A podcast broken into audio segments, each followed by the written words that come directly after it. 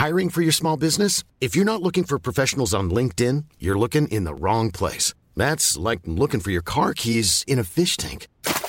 LinkedIn helps you hire professionals you can't find anywhere else, even those who aren't actively searching for a new job but might be open to the perfect role. In a given month, over 70% of LinkedIn users don't even visit other leading job sites. So start looking in the right place. With LinkedIn, you can hire professionals like a professional. Post your free job on linkedin.com slash people today. Bonsoir, bienvenue dans le podcast Culture PG du lundi 5 novembre 2018. Gros programme ce soir, parce qu'on a le match de vendredi dernier sur lequel nous allons revenir, à savoir PSG Lille. On fera un petit point Football League, puisqu'il y a quand même eu beaucoup de choses qui se sont passées ce week-end et qui ont quand même pas mal bouleversé le paysage. Et on parlera évidemment du match euh, contre le Napoli de demain soir, parce que c'est déjà demain soir euh, que le PSG joue une grande partie de son avenir européen. Voilà. Euh, pour le programme, c'est tout. on prend un petit point aussi sur les autres équipes du PSG, c'est beaucoup de choses. On est quatre pour attaquer tout ça. Nous avons, comme toujours, Monsieur Martinelli, fidèle au poste. Salut. nous avons Omar, qui est en pleine forme. Salut tout le monde. Les enfants vont bien. Ils sont passés nous dire bonjour avant le podcast. Et bon, Alexis, qui est lui aussi en pleine forme normalement. Bonsoir à tous. Voilà. On va attaquer tout de suite. Ah oui, il y a déjà des gens sur le live, donc bonsoir à tous. Désolé pour le léger retard. C'était de ma faute. Le temps que je finisse de traiter la conférence de presse de Gianluigi Buffon, qui a été très bavard en italien. Et voilà. Euh, on va attaquer direct avec donc le match PSG Lille de vendredi soir, qui était le un des chocs de la saison en Ligue 1, puisque l'air de rien, Lille était deuxième avant le match et troisième aujourd'hui à la différence de but. Paris imposé 2-0 grâce à des buts de Mbappé la 70e et de Neymar à la 84e, avant que Lille ne réduise le score dans les arrêts de jeu par Nicolas Pepe sur un penalty concédé par Thilo Kerrer.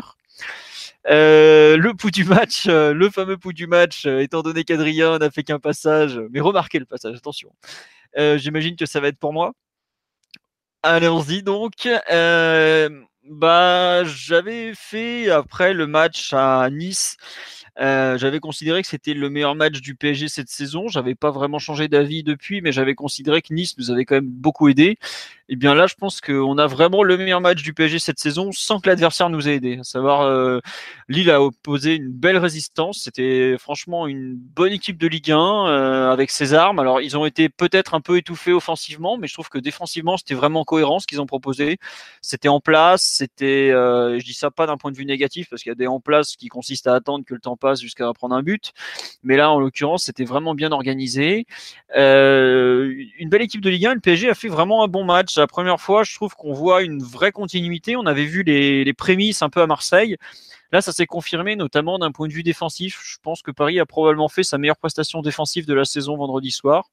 Offensivement, ça a peut-être été un peu moins brillant malgré tout, mais bon, euh, en tout cas, je trouve que euh, ça a été vraiment un, bon match de la part du PSG, bonne rencontre de Ligue 1 malgré tout, même s'il a peut-être un peu manqué de, réussite offensive des deux côtés, puisque le PSG n'a pas beaucoup d'occasions au final. Hein. Euh, avant le but de, de, Mbappé qui ouvre le score, j'avais compté deux occasions franches dans le jeu. Alors il y en a quelques-unes sur coup de pied arrêté, euh, sur des corners notamment, mais c'est pas non plus énorme. Mais malgré tout, je trouve que c'était vraiment un bon match de la part de l'équipe parisienne, que Tourelle a d'ailleurs jugé comme le meilleur de la saison, même s'il a été, euh, il avait déjà eu des, des matchs qu'il avait beaucoup aimés. Mais euh, globalement, donc très positif sur cette rencontre euh, qui que j'attendais beaucoup et qui, je trouve, euh, a vraiment montré un vrai pas en avant de la part du PSG cette saison. Voilà mon avis sur la rencontre en général. Mathieu, tu veux compléter? Parce qu'en général, c'est souvent toi qui complète. tu as, bien dit, je pense, Philo. C'est un match où Paris a globalement monopolisé la possession, a occupé le camp adverse et à partir de là a pu déployer un, un bon pressing à la perte qui a complètement étouffer les Lillois et forcer les Lillois à repartir vraiment de très bas. Et ce qui les a empêchés vraiment de développer leur jeu de contre-attaque euh, qui est habituel. Et en fait, Paris a défendu euh, Nicolas Pepe, Iconé et Bamba en, monopolisant le ballon et en jouant dans le camp adverse plutôt que de se barricader entre guillemets et de réduire les espaces euh, devant son but. C'est un peu l'approche tactique de ce match-là qui est attendu de façon vu la supériorité du PSG, vu aussi la nouvelle mise en place avec trois défenseurs, deux milieux de terrain vraiment devant la défense, contrairement à la semaine dernière, au Vélodrome, il n'y en avait qu'un seul devant la défense. Donc, ce qui permet à Paris, euh, plus en Ligue 1 et face à seulement deux Lillois, euh, le 10 et le 9, de facilement s'installer euh, dans le camp adverse et ensuite de pouvoir, de pouvoir exhiber cette nouvelle solidité à la perte. Et oui, comme tu l'as dit, Philo, c'est un match qui pas forcément brillant sur le plan collectif, parce qu'il a toujours, a toujours manqué pas mal de peut-être de vitesse et de, simplicité dans les dans le jeu de passe. Parfois des touches un, peu en trop, peut-être des, initiatives un peu trop individuelles. Euh, voilà, ça aurait pu être un peu plus un peu plus rythmé dans, dans la circulation, ce qui aurait permis peut-être d'ouvrir le score plus tôt. Mais euh, c'est vrai que l'une des vraies vertus qui, qui exhibée par le PSG sur un match euh, comme celui-là ou comme face à Marseille, c'est la solidité de l'équipe. un sentiment qu'on n'avait pas eu depuis un certain moment, il me semble qui sera évidemment confirmé dans un, dans un gros match demain. Euh, donc voilà, c'est assez prometteur et assez euh, nécessaire de toute façon si on veut devenir une équipe, redevenir une équipe compétitive au niveau européen parce que le match face à Naples avait, avait parfaitement exhibé tout ce qui nous manquait de ce point de vue-là et on avait fait un, un diagnostic assez ample et large à l'époque. Oh bah oui, le honnêtement, là, je sors juste des conférences de presse, donc j'ai encore un peu la tête dedans. Mais ce que dit Buffon, c'est qu'entre le match aller contre Naples et ce qu'on voit hier, il y a une évolution qui est très positive et on peut pas la nier. Euh, enfin, je sais pas si vous vous rappelez la première mi-temps contre Naples, on a eu une demi-heure effroyable. Euh, là, par exemple, on sort le premier match vraiment complet, je trouve, de A à Z du PSG sur euh, face à une vraie opposition, quoi. Bah, Naples, enfin face à Naples, on avait une équipe qui ne savait pas quoi faire quand elle n'avait pas le ballon, en fait, qui n'avait pas vraiment de plan à partir du moment où son pressing ne fonctionnait pas. Là, on a, on a à nouveau quelques signes qui, tendent à dire que cette équipe peut être compétitive, avec un vrai repli, une vraie discipline, seulement deux joueurs qui sont exemptés, pas trois ou quatre. Et maintenant, la question, ça serait de savoir si, euh, si ce dispositif qu'on a vu sur les deux derniers matchs de l'avenir ou si Tourelle va encore modifier et redéséquilibrer un peu, on va dire, sa structure. Alors je vais faire un petit tour sur live avant de lancer euh, le roi du 75-11 et, Omar. Euh, on nous dit bonsoir, bonsoir tout le monde déjà. je résumerai ainsi match le plus maîtrisé d'un point de vue collectif et paradoxalement le score le plus serré qui ne reflète pas la domination, voire l'étouffement parfois des Lillois. C'est vrai qu'effectivement à la fin du match il n'y a qu'un but d'écart, et je trouve que par exemple, cette saison, les scores n'ont pas reflété la, qualité des prestations. Je me souviens, on en avait parlé du 5-0 contre Amiens, où de mémoire, c'est Omar qui disait, mais franchement, ce qu'on a proposé, malgré le score, c'était vraiment pas loin d'être scandaleux. Et pareil, si on se rappelle le match aller à, Liverpool, il y a 3-2 pour Liverpool, euh, c'est vraiment bien payé vu ce qu'on avait produit pendant 70 minutes. Là, effectivement, le 2-1 reflète pas non plus la, la, physionomie du match. Mais bon, le but c'était de gagner. Et puis, je pense qu'on est à un point. Le PSG a tellement d'avance en Ligue 1 qu'aujourd'hui, ça a toujours été notre axe dans le podcast, on, analyse plutôt le contenu des matchs que le score, honnêtement. Évidemment qu'on est content quand on gagne, qu'on n'est pas très content quand on perd, mais euh, le contenu nous paraît, euh, ne serait-ce que pour l'analyse à moyen terme, plus intéressant que de, compter les, buts d'écart. Mais c'est vrai qu'effectivement, il faut le noter qu'il y avait quand même qu'un but d'écart, et ça fait deux semaines consécutives que le PSG marque deux buts en Ligue 1, alors que jusque-là, il tournait à 3,7 buts de moyenne. Bon, je crois pas qu'on va s'en plaindre, au contraire je continue sur la live, on me dit que je suis tout seul comme Verratti au milieu du terrain pour faire le pouls. C'est pas grave, je m'en sors très bien comme Verratti aussi. On nous dit 119 ballons touchés pour Draxler, ça ne remet toujours pas. Ça fait partie des points sur lesquels on va revenir forcément parce que ça a été un des choix assez forts de Thomas Tuchel. On nous dit attention, on avait noté des changements positifs également entre le match de Liverpool et celui de Naples. On avait noté des changements positifs, c'est vrai, mais on avait déjà évoqué, notamment après le match contre Lyon, de gros soucis d'équilibre. Euh, des soucis défensifs notamment, euh, pas mal de choses qui nous laissaient très dubitatifs quant à l'évolution du club, enfin de l'équipe, pardon, pas du club, c'est autre chose. Et donc euh, là, je trouve qu'on est globalement beaucoup plus cohérent. on nous dit défense plus cohérente, travail de plus en plus en équipe, bah, ça c'est ce qu'on a noté. On nous dit défendre à 7 ou 8 avec une bonne couverture de la largeur, c'est automatiquement mieux que de défendre à 6,5. Dommage pour les 4 fantastiques on va effectivement revenir à ça après, je pense, sur l'analyse un peu plus collective. Euh, on nous dit après mi-temps n'était pas bonne, du moins offensivement. Euh, oui, oui, bah ça correspondait à ce que je disais, à savoir euh, seulement deux occasions, mais bon, c'est, on, pareil, on va développer là-dessus, je pense, sur l'aspect collectif. On nous dit un PG qui domine pour ne gagner que d'un but d'écart, ça c'est mon football. Ça c'est, le football de Monsieur Martinelli, ça. Et la, maîtrise, le, ballon et puis un petit but. Euh, voilà, ça nous a pas surpris de voir Buffon euh, faire l'éloge de la, de la compacité du PSG retrouvée sur les deux derniers matchs. Voilà, avec Buffon qui a quand même dit à Naples, on l'interroge, il faut gagner, il non, faut surtout ne pas perdre.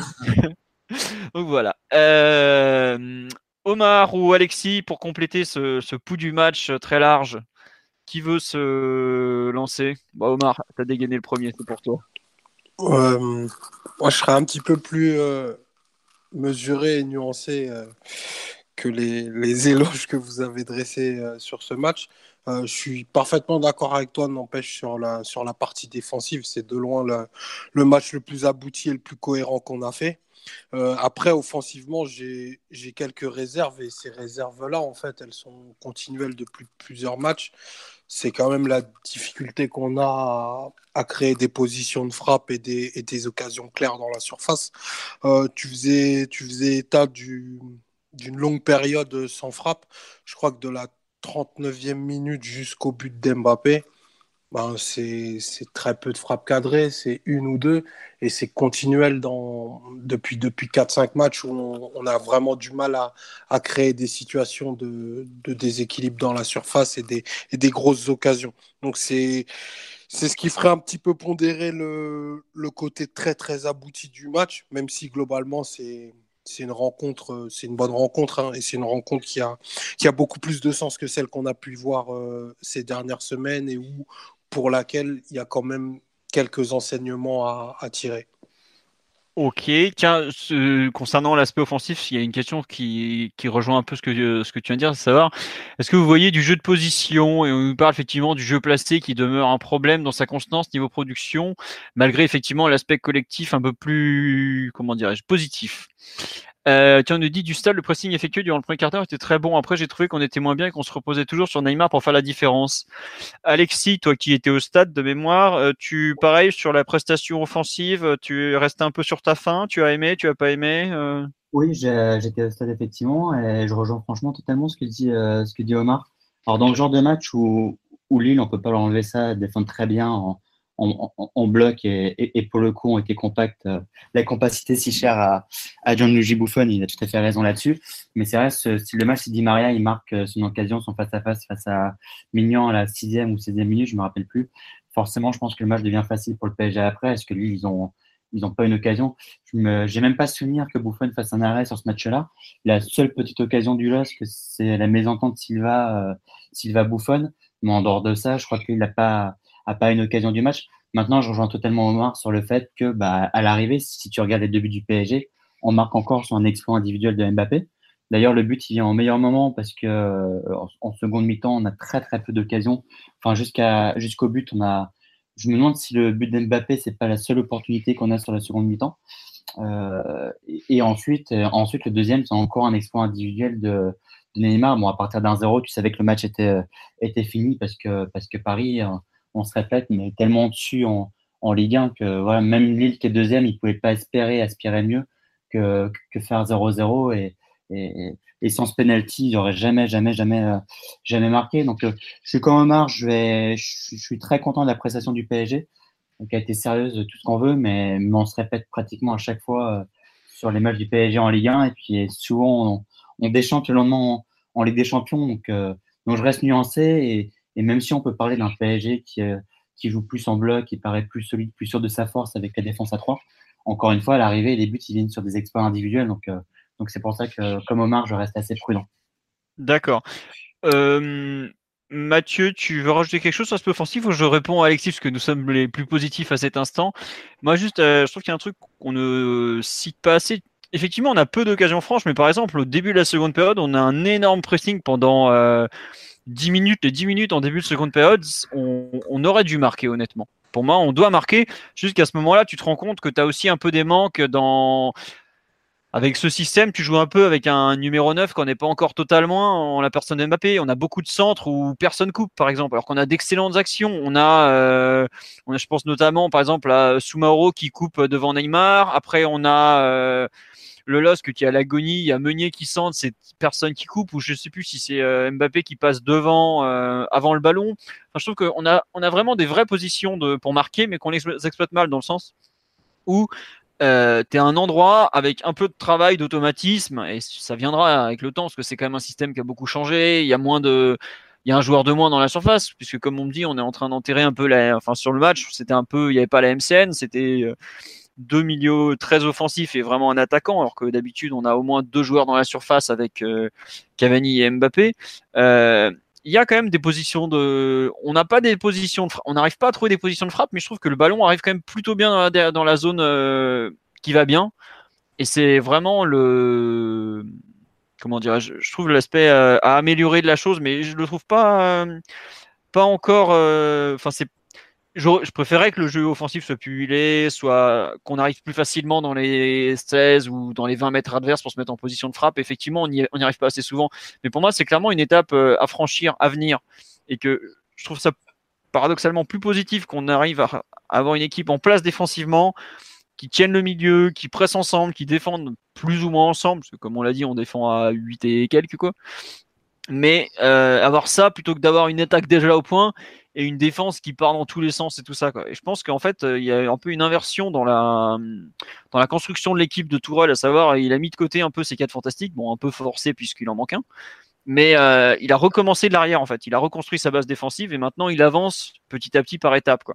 Et je trouve que ce, ce changement de, de, vision est peut-être euh, la meilleure chose qui pouvait nous, nous arriver à cet instant. Quoi.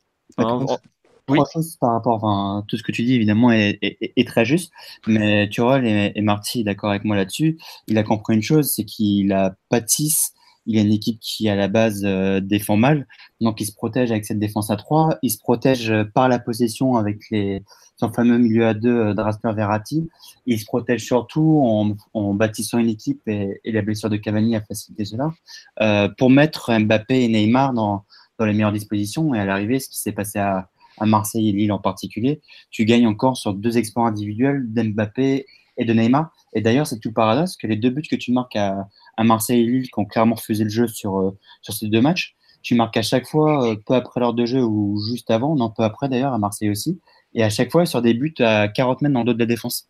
Ce qui est assez paradoxal face à deux équipes qui ont refusé de jouer et qui, qui à la base étaient très proches, euh, très proches de leur surface. Ouais.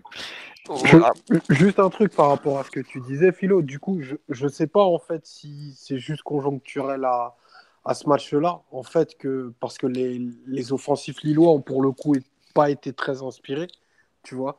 Ce qui nous a amené à, à récupérer pas mal de ballons et, et à, à être très dominant euh, dans cette zone-là du terrain. J'entends, j'entends par là, là, au milieu et, et, dans nos, on va dire jusqu'à nos 30 mètres.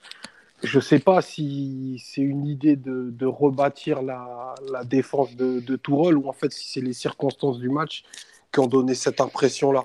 Parce que à côté de ça, ben, les positionnements offensifs, euh, je pense à ceux de Neymar et, Mbappé, ils ont, ils ont énormément bougé. Neymar, euh, Neymar, il a commencé le match euh, deuxième attaquant, il le finit quasiment ailier gauche. Et Mbappé, lorsqu'il a vu que ben, dans l'axe c'était compliqué parce que Fonte avait arrivé à, couper toutes les lignes de passe et, les trajectoires, il s'est aussi beaucoup excentré sur les côtés. Donc ça, ça change pas mal de, de choses et, et c'est vrai que c'est peut-être ce qui nous a manqué dans le, dans le temps fort entre la 45e et la, et la 60e que tu évoquais tout à l'heure. Je sais pas Mathieu, tu as un avis euh, sur les thèses qu'on vient de développer un peu autour de ce match? Moi je suis pas du tout en désaccord avec euh, ce qu'on dit Alexis Omar et je pense pas que ce soit contradictoire. Euh, c'est vrai que ça a été un choix un peu forcé de la part de Tourelle, puisqu'il n'avait pas Cavani et il a dû rebâtir son équipe sur, d'autres bases. Et après, il faut savoir un peu, ce qu'on veut. Je pense qu'on s'est suffisamment plein après, après Naples, mais ça valait aussi après Munich l'an dernier, après Madrid, après Liverpool, de l'absence totale de structure sur le plan défensif. À part les fois où on arrivait à presser haut, après de, séquences de possession de qualité qui sont moins nombreuses en, Ligue des Champions. Donc la priorité, enfin à mes yeux, et je pense qu'on était plutôt d'accord sur ce point de vue-là, c'était de, rebâtir une équipe qui sait quoi faire quand elle n'a pas le ballon, notamment dans les phases de repli. Et là, c'est vrai que en sacrifiant un attaquant et en le remplaçant numériquement par un défenseur central, tu es obligé de perdre à la fois de la fluidité offensive et de la présence dans la surface, mais tu veux pas avoir les deux.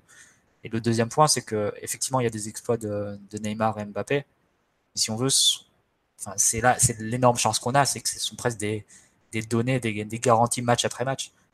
Euh, tu es sûr que Neymar et Mbappé, dans n'importe quel match face à n'importe quel adversaire vont réussir à vont réussir à, à, se procurer des occasions et y compris même à marquer des buts.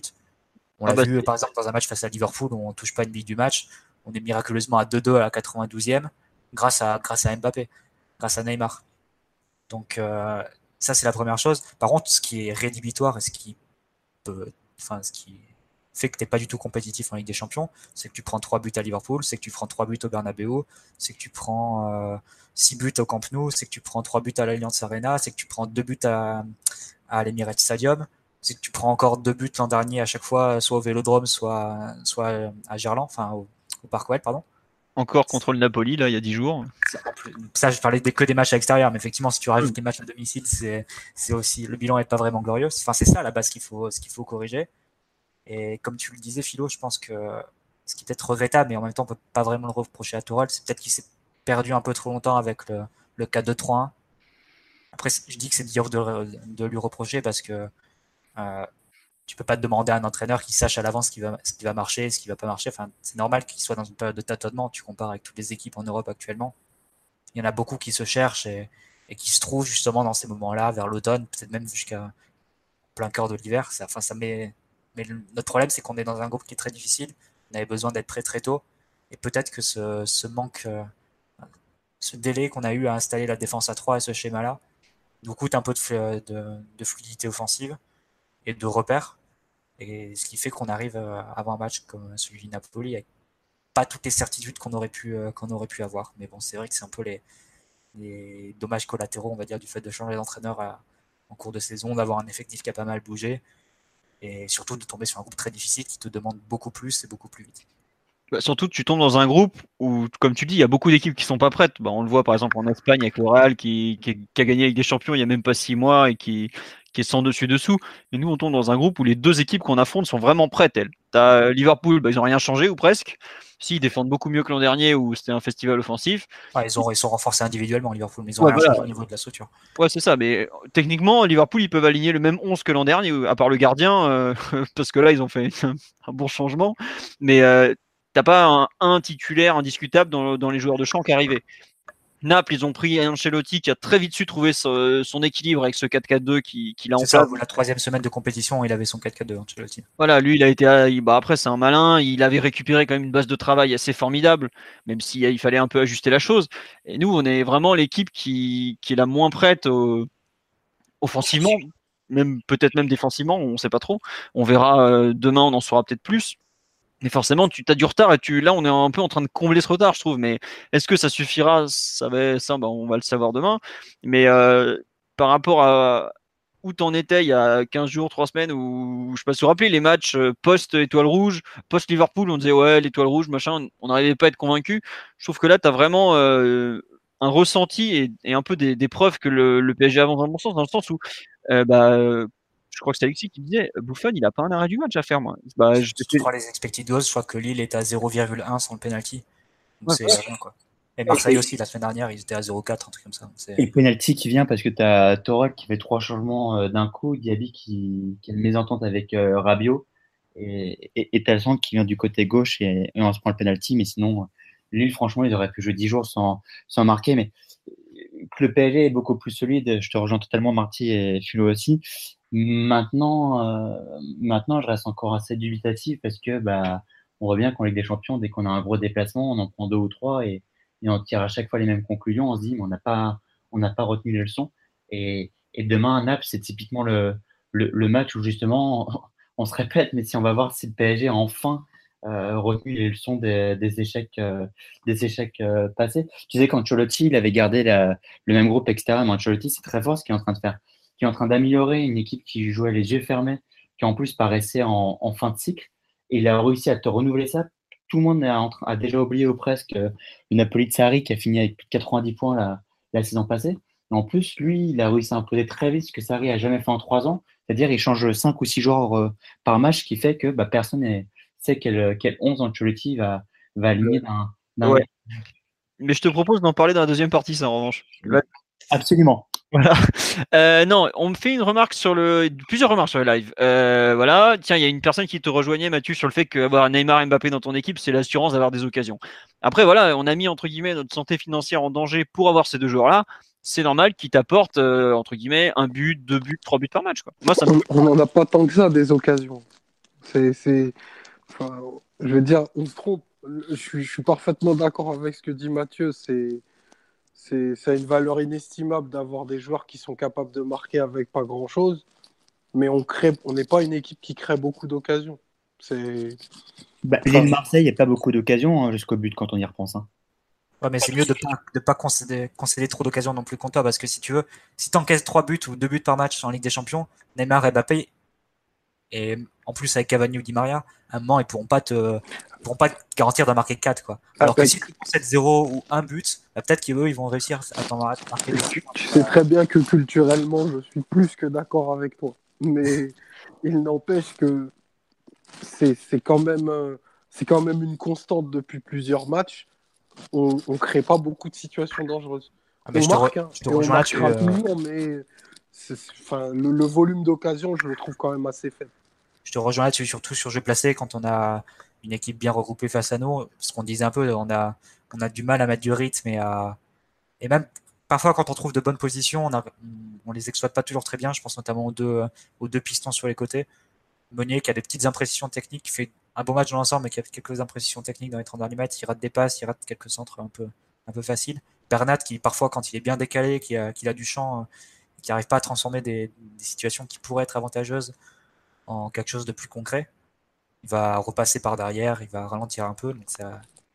on, a, on, a, des problèmes sur le plan offensif et sur le Après, si tu transposes ça sur un match européen, tu as par définition plus de transition parce que tu affrontes de meilleures équipes qui, qui sont plus euh, enclins à, prendre le jeu à leur compte. C'est peut-être un peu moins, un peu moins gênant. Et comme l'a dit Alexis euh, tout à l'heure, le, but, le premier but qu'on met, c'est sur une semi-transition, on va dire. Dès qu'il y a un peu d'espace et que Verratti peut trouver Neymar lancé, là, tu sais que ça peut être létal. Et, donc euh, voilà, c'est un peu le, dilemme dans lequel on se trouve, mais je pense que la, méthode qui consiste à d'abord diminuer le nombre d'occasions, le volume d'occasions qu'on subit, me paraît être le meilleur sens de, de progresser. Après, il y a quand même une condition, on fait comme si c'était acquis pour demain, mais on ne sait pas du tout si ça sera la même équipe qui sera alignée demain. C'est vrai. On ne sait pas du tout si on repart sur un duo Mbappé-Neymar demain euh, en pointe, ou si on rajoute un offensif. Donc on, et si on rajoute un offensif, ça voudra dire qu'on défendra plus à 8, mais à 7. Euh, on ne sait pas non plus si ce sera Bernat ou si ce sera Di Maria, euh, le piston gauche. Là, si on défend à 7, qu'on a en plus Di Maria piston gauche, ben, là, on part sur des, sur des bases qui sont totalement différentes en termes d'équilibre d'équipe. Donc, euh, à la fois, c'est dur de se projeter sur, à partir du match de, dimanche parce que tu as, des doutes sur la composition de demain. Si c'est une composition différente, on ne pourra pas vraiment savoir ce que cette équipe qu'on a vu vendredi avait vraiment dans le ventre face à, face à de plus gros adversaires. Ouais, tiens, juste pour revenir un peu sur euh, Lille avant qu'on passe vraiment à la suite. Euh, dans les différences par rapport au dernier match, il y a l'incorporation notamment au milieu de terrain de Draxler aux côtés de Verratti. Et on me demande, est-ce que Draxler, moins milieu récupérateur que Rabiot, ne comprend pas mieux la notion de position d'équilibre et d'espace et donc stabilise l'équipe avec et sans la balle? Justement, dans les choses qu'on a vues dernièrement, c'est vrai que une des différences, outre le changement de tactique, ça reste l'incorporation, de l'allemand qui veut rebondir sur cette, euh, cette arrivée de Draxler aux côtés de Verratti? En deux temps l'arrivée donc d'abord à Marseille très haut sur le terrain puis un peu plus reculé euh, vendredi soir. Mathieu oui je, non, mais je fais comme Alexis et Omar ont, euh, non déjà la première chose c'est que Draxler a joué beaucoup plus proche de Verratti sur ce match là comme tu le disais que face à Marseille où on était vraiment en 3-5-2 avec la balle. Draxler et Di Maria jouaient comme des, comme de vrais relayeurs et très avancés qui puisaient alors que là, on a vraiment joué avec un double pivot et c'était assez marrant de, voir Drexler parfois s'occuper de la première passe à la relance, de descendre vraiment euh, pas à hauteur des centraux, mais un peu devant eux pour organiser le jeu et Verratti un peu plus haut sur, la, sur le côté droit. Donc ça, c'était assez, euh, drôle. Mais c'est vrai que Drexler te garantit une certaine euh, fluidité, une, propre, une certaine propreté dans le jeu. Je pense qu'en termes de, précision de passe, il doit être au-dessus des 95%. Et quand il joue au milieu, c'est souvent la même chose. Et, euh, mais la, la, bonne chose, enfin, ce qui peut changer par rapport à Rabiot, c'est que Draxler, il a un meilleur jeu vers l'avant, je pense. Il a, la capacité, il a plus la capacité de trouver, euh, peut-être par tempérament, aussi par sa formation euh, d'offensif, de milieu offensif, il a plus la, la, capacité à trouver Neymar démarqué au cœur du jeu et, et libre. Ça, ça fait un, un point plus favorable pour lui dans son duel entre guillemets face à Rabiot qui lui a plus de qualité physique euh, naturelle, on va dire, plus de présence dans les duels, mais moins la, capacité à accélérer le jeu et à, lui donner, euh, à donner la fluidité. Donc c'est un peu, euh, un peu le dilemme qui s'offre à, à, Tourelle demain. Bon, je pense qu'on parlera des compositions plus dans la partie Napoli tout à l'heure, mais c'est vrai que la partie Draxler était vraiment très intéressante sur ce point. vendredi. Et sur le plan défensif, il a montré des qualités qui étaient déjà présentes l'an dernier quand il jouait relayeur. À savoir, il a quand même une capacité à anticiper, à bien se placer dans le, dans le pressing, même s'il a un impact qui est, beaucoup moins important au duel défensif pur, on. Ouais, tiens, j'ai un petit tour sur live, parce qu'il y a pas mal de réactions sur Draxler. Euh, on nous dit il a corrigé ses problèmes de placement après Marseille. C'est euh, qui a corrigé les problèmes de placement parce qu'il l'a dit lui-même qu'on était passé d'un milieu avec Verratti tout seul avec un milieu à deux. Donc c'est clairement il a il a considéré que c'était pas une bonne chose qu'il avait vu à Marseille et on peut pas lui donner tort vu le vu quand même la première mi-temps qu'on fait là-bas euh, d'un point de vue euh, utilisation du ballon. Et on a dit à partir de là on a un joueur qui est très bon techniquement, très sobre et qui joue direct et vers l'avant. Si on fait la comparaison avec Rabiot, c'est clairement à son avantage. Bah, au moins sur ce match, oui, ça c'est sûr. Euh, est-ce que Draxler ne pourrait pas avoir la même trajectoire que Tony Kroos, un début de carrière comme joueur offensif, puis devenir un des tout meilleurs en tant que milieu? Euh, Tony Kroos a été un joueur offensif, mais il a toujours eu un profil quand même plus euh, milieu de terrain euh, que de soutien comme l'était Draxler à Schalke. Draxler, quand il quitte Schalke, il est euh, 9,5, euh, il apprend la suite de Raoul dans ce poste, par exemple.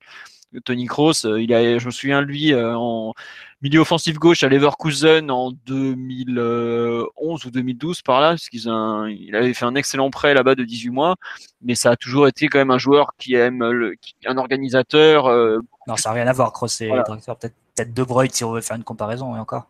Ouais, ouais, et encore De Bruyne avait un volume de jeu en milieu offensif. Ouais, ça. Monstrueux, quoi. Je me souviens de De Bruyne en 10 au Werder de Brême, par exemple. À lui tout seul, il donnait l'équipe. Quoi. Un, un, Draxler, de par son volume un peu particulier, même si on l'a beaucoup vu vendredi soir, c'est un, jeu, c'est un joueur un peu particulier. C'est un joueur plus euh, dans la rupture, dans la capacité à sortir de sa boîte et tout ça. Mais peut-être que si on mettait, c'est un peu comme si on mettait Özil dans le cœur du jeu. Je sais pas, c'est un peu. Euh, ouais, voilà. Je pense même qu'Ozil a un volume supérieur. Ouais. Bah après, faudra voir ce que Draxler peut donner, même si on a vu l'an dernier qu'il avait fait des très bons matchs en tant que milieu relayeur, mais un, cran plus haut, enfin légèrement plus haut, à voir dans la durée. Mais c'est vrai que là, euh, dans un système euh, comme ça, on lui demande de, encore de redescendre sur le terrain. On va voir. Euh, je, je me souviens pas l'avoir vu aussi bas avec l'Allemagne, honnêtement. C'est bon. On faudra voir dans un peu les prochains matchs aussi.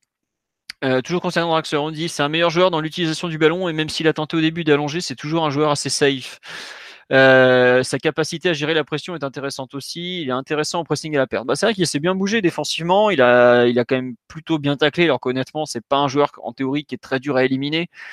Normalement, tu fais un dribble bien placé, euh, tu le passes. Là, il y a quand même eu euh, des bonnes choses. Après, comme on nous dit, Draxler, c'est un bon match, c'est trois mauvais. C'est un peu le souci, c'est pas un joueur très régulier. Et il faudra voir s'il est capable de se sublimer pour moi euh, dans des contextes difficiles. Quoi. Parce que on sait que c'est un joueur qui techniquement a les facilités des plus grands, qui a un physique qui est quand même pas trop mal, 1m80, il doit être 1m88, 89, 80 kg par là, qui est longiligne, mais qui est assez mobile. Alors par contre, mentalement, euh, oh là là, le pauvre, euh, bon. Bah, c'est un peu ça, lui coûte un peu sa carrière jusque là quoi. Savoir que c'est pas un joueur qui va en vouloir beaucoup c'est pas un joueur qui saura réagir dans la difficulté. C'est un peu le, souci hein, c'est un peu l'histoire de, sa carrière jusque là quoi. Il a coulé à, à Schalke sur la fin alors parce qu'il y avait beaucoup d'attentes sur lui. À Wolfsburg quand le club a commencé à couler ça a été pareil. Là il fait un bon match alors qu'on le cherchait depuis quelques temps. Bon. C'est un peu c'est un peu l'histoire de ouais voilà c'est un peu l'histoire de sa carrière tout simplement quoi. Je sais pas, Alexis Omar, ce que vous en avez pensé de Draxler en relayeur? Ce que vous en pensez pour le futur? Vas-y, ça, ça, ouais, merci Alexis. Euh, sa partie, c'est vrai, est plutôt vraiment intéressante. Euh, de par ce que disait Mathieu, je trouve que c'est un joueur qui a vraiment une excellente lecture du jeu. Ça lui permet de faire un nombre d'interceptions et de jaillissements euh, dans les lignes de passe extrêmement intéressant.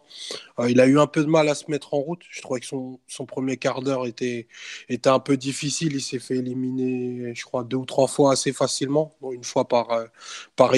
Mais après, euh, comme on a pu le dire euh, un petit peu la semaine dernière, il a, il a un niveau technique tellement élevé qu'il il est capable de donner de la continuité dans la possession. Et ça, c'est un vrai luxe dans, notre, état de milieu actuel.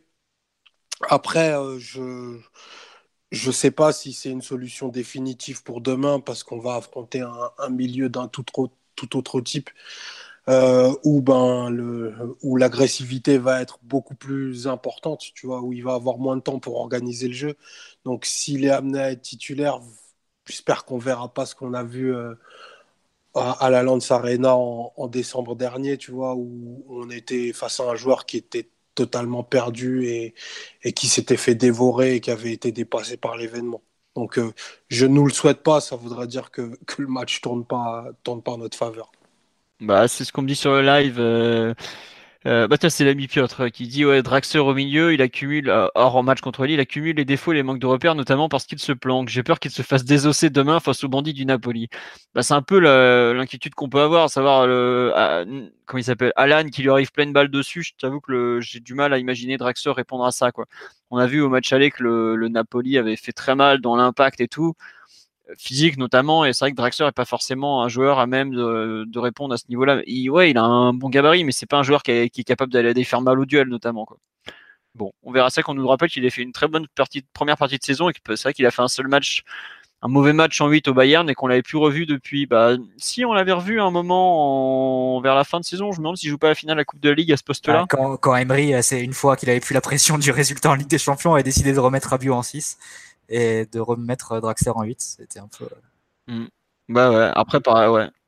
Bon, enfin bon, on, va voir. Euh, euh, sur l'analyse collective, vous voulez rajouter quelque chose ou on passe un petit peu aux individualités euh, qui nous ont marqué ce week-end en bien ou en mal?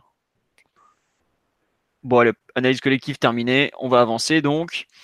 les individualités qui vous ont fait, qui vous ont marqué ou dans ce match ont marqué, bon, perf individuel à retenir, on va dire. Voilà. Euh, qu'est-ce que vous en pensez de, sur le match? Qui veut se lancer? Alexis, ça fait un moment qu'on t'a pas entendu. Est-ce qu'il y a un joueur dont tu veux parler? Euh, Oui, j'ai bien aimé le. Euh, tu as dit un joueur, je vais parler de, la paire, en l'occurrence Marquinhos Silva, qui en, ce moment plaît vraiment beaucoup. on a parlé du pressing haut du PSG qui a étouffé Lille et qui a fait qu'il n'a pratiquement pas eu d'opportunité dans le match. Ils n'ont pas eu d'ailleurs d'occasion du match. Mais je pense que Marquinhos et Silva, ils sont pour beaucoup on critique souvent les équipes euh, de Ligue 1 qu'on qu personne euh, devant globalement la, majorité des, équipes. Lille, pour le coup, c'est assez talentueux et pourtant, on les a pas vus du match. Et je pense que le duo Silva-Marquinhos y, est pour beaucoup et, et, c'est assez rassurant en vue du euh, déplacement plus que périlleux de demain soir. Très bien. Mathieu Omar, vous voulez rajouter quelque chose sur la défense, sur Marquinhos Silva ou moi je peux personnellement? Donc, euh, moi, je vais y aller. c'est comme chez toi, hein. c'est ton podcast. Hein. c'est pas mon podcast, c'est un peu le podcast de tout le monde, je peux te dire. Euh, non, plus sérieusement, sur Marquinhos, euh, moi j'ai beaucoup aimé son match. Silva, je ne suis pas surpris parce que déjà contre Angers, je trouve qu'il avait montré une capacité à tenir ce poste qui, à mon avis, est très totalement adéquate dans le sens où c'est un joueur qui sait très bien corriger des situations et c'est typiquement ce qu'on demande à un libéraux, euh, enfin l'équivalent d'un libéraux, parce qu'aujourd'hui c'est un terme qu'on n'utilise plus trop, mais je trouve que ça, y ressemble un peu. Et moi, c'est vraiment Marquinhos qui m'a bluffé parce que jusque-là, on l'avait pas vu euh, arrière central droit. On avait vu Kerrer contre Angers, on avait vu euh, Angers et à Nice, on avait encore vu Kerrer à Marseille. Et là, c'était Marquinhos qui jouait à ce poste et j'ai trouvé que il était vraiment bon. Il n'avait pas hésité à aller très haut sur le terrain parce que ça sert à rien d'un moment, quand tu as un seul avant-centre en face, tu peux te permettre de ce genre de choses. Tu restes à deux contre un malgré tout. Et je trouve que dans la partie offensive du, du poste, il a vraiment été très intéressant. Euh, entre l'arrière droit d'une défense à 4, un peu, euh, un peu ce qu'avait fait Maximovic par exemple au parc par moment, lorsque Naples était venu. Mais euh, vraiment la façon qu'il a eu de au début un peu timide, mais ensuite au fur et à mesure du match, de monter, d'apporter ce surnom justement qui est dur à lire pour les adversaires parce que personne ne sait exactement qui doit prendre le central droit qui monte. Euh, je trouve que c'était vraiment une des très très bonnes choses du match et même je trouve que sur l'aile opposée, enfin l'aile, le demi-espace opposé, Kirer aussi a souligné, il a vraiment fait un bon match malgré cette bêtise à la fin qui a peut-être lui coûter cher en vue de Naples. Mais globalement, ouais, Marquinhos, euh, euh, central droit comme ça dans une défense à 3. C'est un poste auquel on espérait le voir depuis des années. C'est un poste que je, trouve il a vraiment été convaincant. Alors autant en milieu de terrain, je suis toujours pas sûr qu'il a un avenir, même s'il a fait des bonnes choses et même si ça reste un joueur fiable techniquement, donc euh, à défaut d'être génial, donc il y aura toujours pas, il y aura toujours quelque chose à sauver.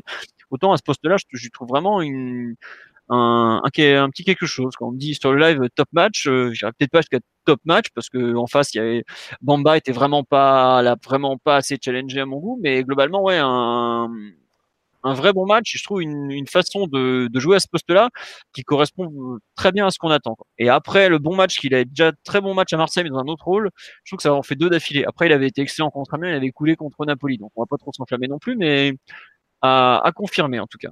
Voilà. Je sais pas Mathieu, Omar, ce que vous en avez pensé. Euh, Mathieu à la télé de mémoire et Omar vu du stade, mais. Euh...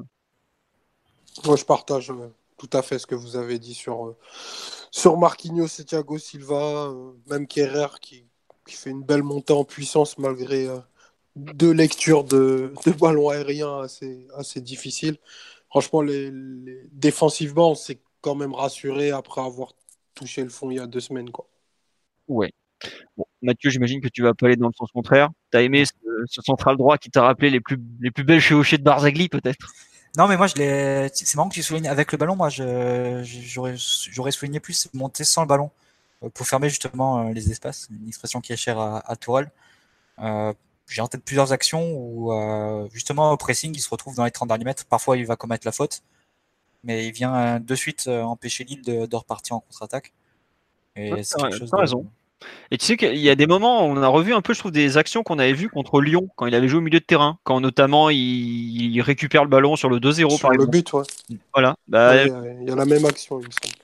Exactement, donc voilà. Euh, petit tour sur le live, on nous dit euh, nos centraux me semblent parfaitement adaptés à la défense à 3. Bah, Jusqu'au moment où ils vont être en difficulté, mais c'est vrai que juste là, les deux derniers matchs, ça, ça, a bien payé et ça a plutôt bien tenu, donc euh, on va voir. On nous demande de parler de la catastrophe Bernat.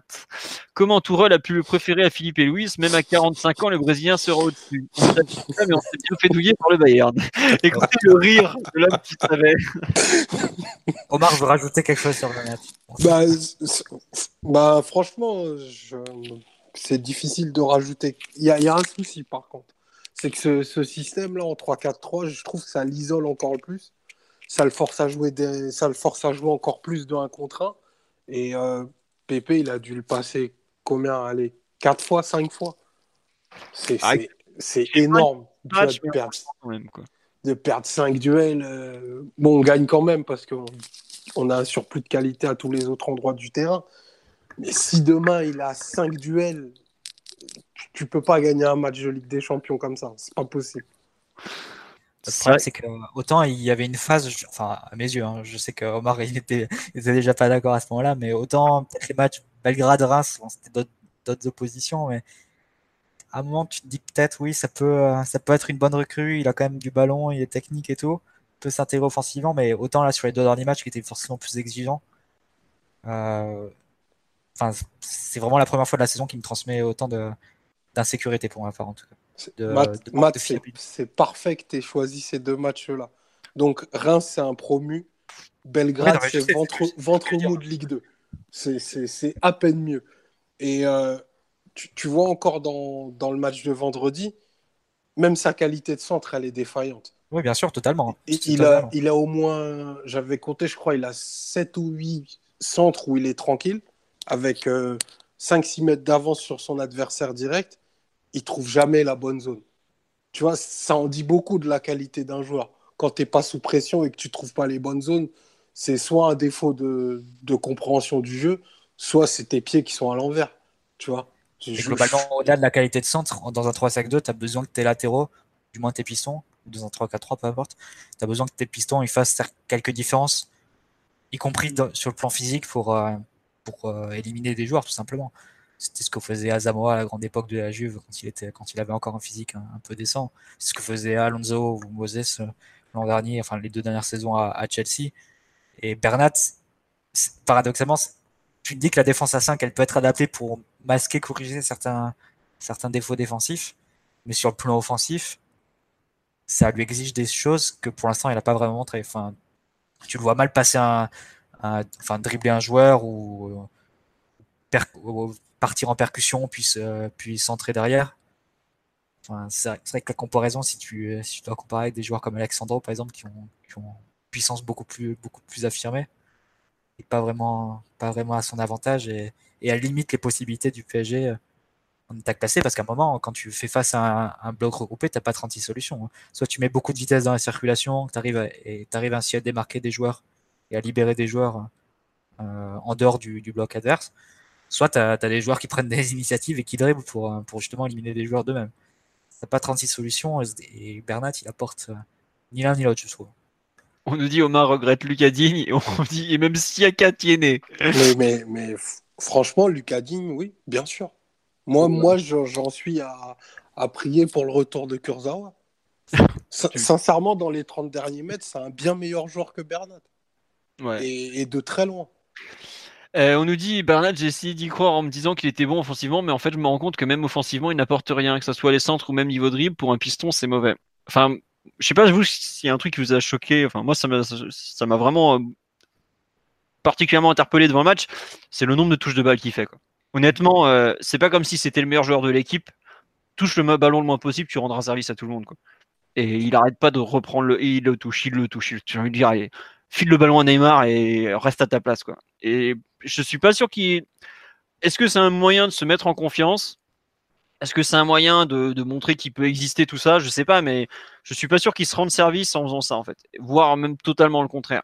moi, franchement, le nombre de fois où il fait c'est une, deux, trois, quatre touches de balle, je suis vas-y, mais il ralentit et après il passe derrière et ça repasse. c'est exactement ça. C'est pour revenir par derrière en plus. Hmm. Et on parle d'un latéral qui arrive jamais lancé aussi, tu vois. Il y a trop, il y a trop de lacunes, il y a trop de carences.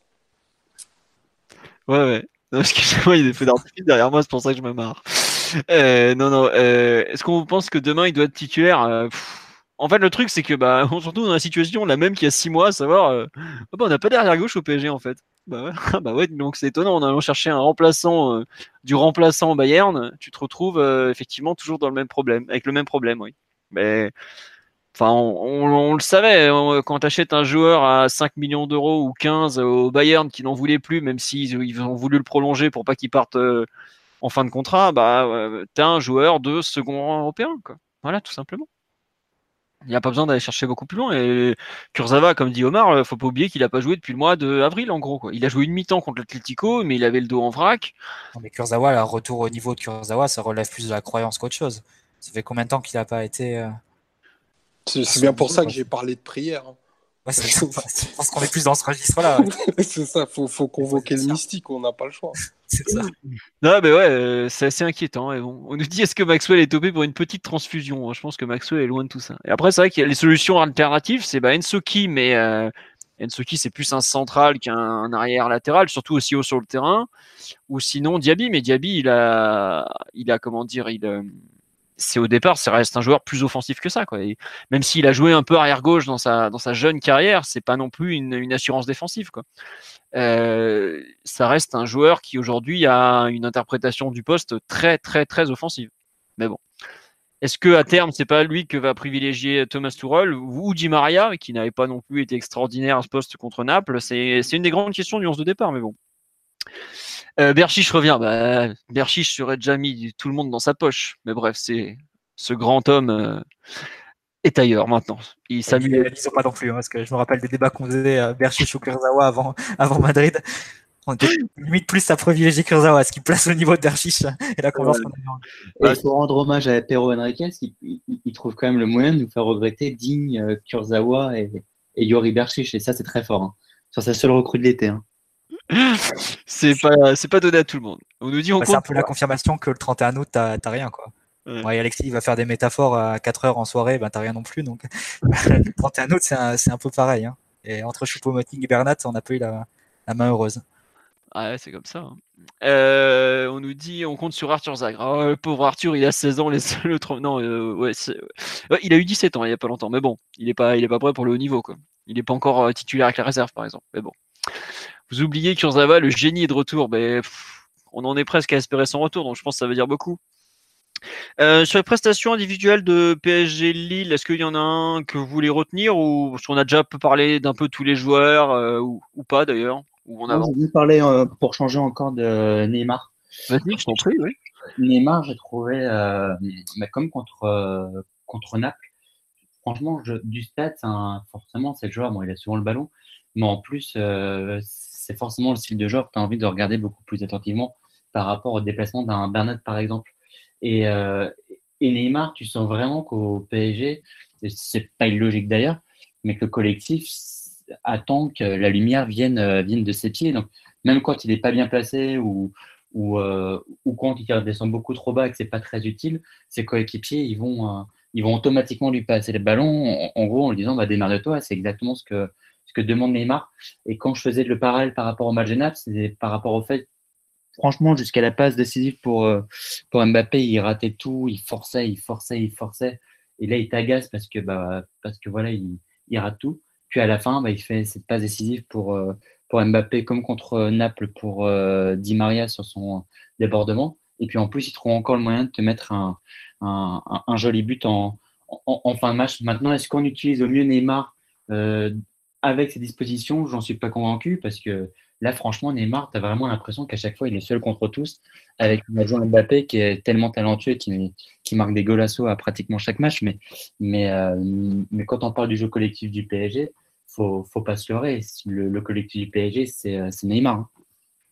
C'est très bien que ce soit comme ça, Alexis. team euh, FC, euh, team euh, exploit individuel, bloc défensif, exploit individuellement, c'est parfait, c'est la recette. Mais c'est pas non, une plus... toutes les grosses équipes fonctionnent comme ça, hein. ça tu as tout à fait raison. Hein. Non, mais plus sérieusement, tu as, as, raison sur le fait que Neymar, il a, il a un pouvoir considérable dans le jeu parisien, dans le sens où on lui délègue beaucoup de choses et on lui demande beaucoup de choses. Euh, c'est toujours difficile de se demander euh, qu'est-ce que lui pourrait faire de mieux dans, sa, dans son match, euh, jusqu'à quel point il pourrait épurer son jeu et jusqu'à quel point on a besoin de, de ses capacités à perforer, à, à, faire des dribbles pour, pour avancer et, battre des lignes. C'est un peu tout le dilemme, mais je pense que ça dépasse le cas du système parce que c'était exactement la même chose quand il jouait, euh, et même pire, quand il jouait euh, complètement excentré sur le côté gauche l'an dernier et qui partait de son camp euh, dos au jeu et qui devait devait se retourner ensuite dérouler deux trois, trois adversaires pour, pour pouvoir se mettre face au jeu c'est vrai qu'on a on n'a pas encore trouvé des mécanismes pour le libérer de façon régulière. En même temps, il y a combien de joueurs dans cette équipe qui sont capables de, trouver de trouver Neymar dans de bonnes positions À part Verratti, c'est c'est un peu le cas chaque match. Il arrive toujours à, à, à, le trouver dans des conditions intéressantes, et ça a été le cas sur le premier but d'ailleurs. Euh, le reste, c'est enfin, compliqué quoi d'amener la balle jusqu'à jusqu Neymar. Il n'y a pas Iniesta hein, dans l'équipe. Hein. Je pense que personne ne découvre. Bah, il y a quand même Draxler qui a réussi à le trouver. Draxler l'a trouvé, c'est vrai. C'est vrai. Ça ouais. a été un peu la nouveauté. Et non, et on me dit, ouais, enfin, euh, Alexis, tu, tu, dis ça, mais je trouve qu'il y a aussi, euh, sur live, on me dit, Neymar se met tout seul dans cette situation plein de fois, il s'enferme alors que ses coéquipiers lui proposent une solution. Moi, je trouve qu'il y a eu un moment euh, au cours du match où il a vraiment forcé, là, en... bah, au moment où on est au plus mal, en milieu de seconde période, là, juste avant qu'on marque, où il y a 5-10 minutes où il a il, tout seul, tout seul, tout seul, tout seul. T'as envie de dire un moment, ouais, arrête. Euh, évidemment que c'est son jeu de continuer, continuer, continuer, mais il y a, il y a eu une période où il était vraiment, je trouve que c'était, on, on, commençait à basculer dans le contre-productif, quoi. Après, bon, il donne une passe qui se transforme en passe D parce que. Euh... Maro, si je me rappelle bien. De quoi? Maro qui se plante sur le but, si je me rappelle bien. Sur la passe. Euh, non, c'est Fonte, mais c'est pareil. Quoi. Euh, enfin, peu importe. Mais tu vois, je trouve que il, a eu, il doit encore trouver le moment où il, où il doit où il doit jouer individuel, où il doit euh, jouer collectif. Euh, et je trouve qu'au cours d'un match, en fait, il a un peu tendance à bah, euh, à basculer trop vers l'un ou trop vers l'autre. Après, je préfère largement les matchs qu'il fait là que ceux qu'il faisait il y a trois semaines ou un mois quand on le faisait jouer en, en 10 avec seulement Rabio Verratti derrière lui où il prenait des risques pas possibles dans les 30 mètres parisiens ou ce genre de truc.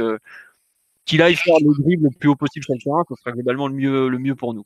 Enfin, c'est un peu le, ce que je retiens, c'est qu'il rejoue un peu plus haut sur le terrain et globalement, c'est beaucoup mieux pour tout le monde. Mais quand je faisais la comparaison aussi avec euh, ce fameux match de Naples, c'est là que je voulais en venir, c'est que Neymar, faut pas se leurrer, il est du stade encore plus, il est très très très très agaçant. Mais et, c'est un joueur finalement, tu peux juger que par ses stats. En gros, s'il marque et, ou qu'il fait une passe décisive qui te fait gagner, comme ce qui s'est passé contre lui ou, euh, ou à de nombreux autres matchs, euh, bah voilà, tu, retiens qu'il qu a été à la hauteur, mais euh, Napoli, ce qui, ce qui le sauve, c'est qu'il est décisif. S'il n'est pas décisif, tu retiens ce que tu viens de dire pendant deux minutes, c'est-à-dire, bah voilà, il force beaucoup trop et tu as l'impression qu'il fait une action de ballon d'or dès qu'il tient, dès qu'il a le ballon. Euh, parfois, il part du milieu de terrain, il, il redescend presque en 6 pour tout remonter, tu sais pas pourquoi, alors qu'il est entouré de 4 joueurs et, et, et crée pas les décages. Mais ensuite, c'est un peu le revers de la médaille quand tu as, un joueur qui est surdoué comme Neymar et qui est en plus la, la star de ton équipe. Ouais. Ouais, ouais, ouais. Euh, bon, euh, on a fait le tour, je pense, sur les perfs individuels, à part si Omar veut rajouter quelque chose ou Mathieu, non, c'est bon? On avance un peu? Allez. Pas de réponse en avance. Donc voilà, on nous dit Neymar est une chance, ce sera jamais un problème. Bah, évidemment que ça reste une chance incroyable de l'avoir dans l'équipe, mais après tu, tu as forcément tous les tous les joueurs, aussi parfaits soient-ils, euh, ont forcément des, mauvais côtés. Quoi. Euh, par exemple, on, je me là, le premier exemple qui vient en tête, c'est Ronaldo Real.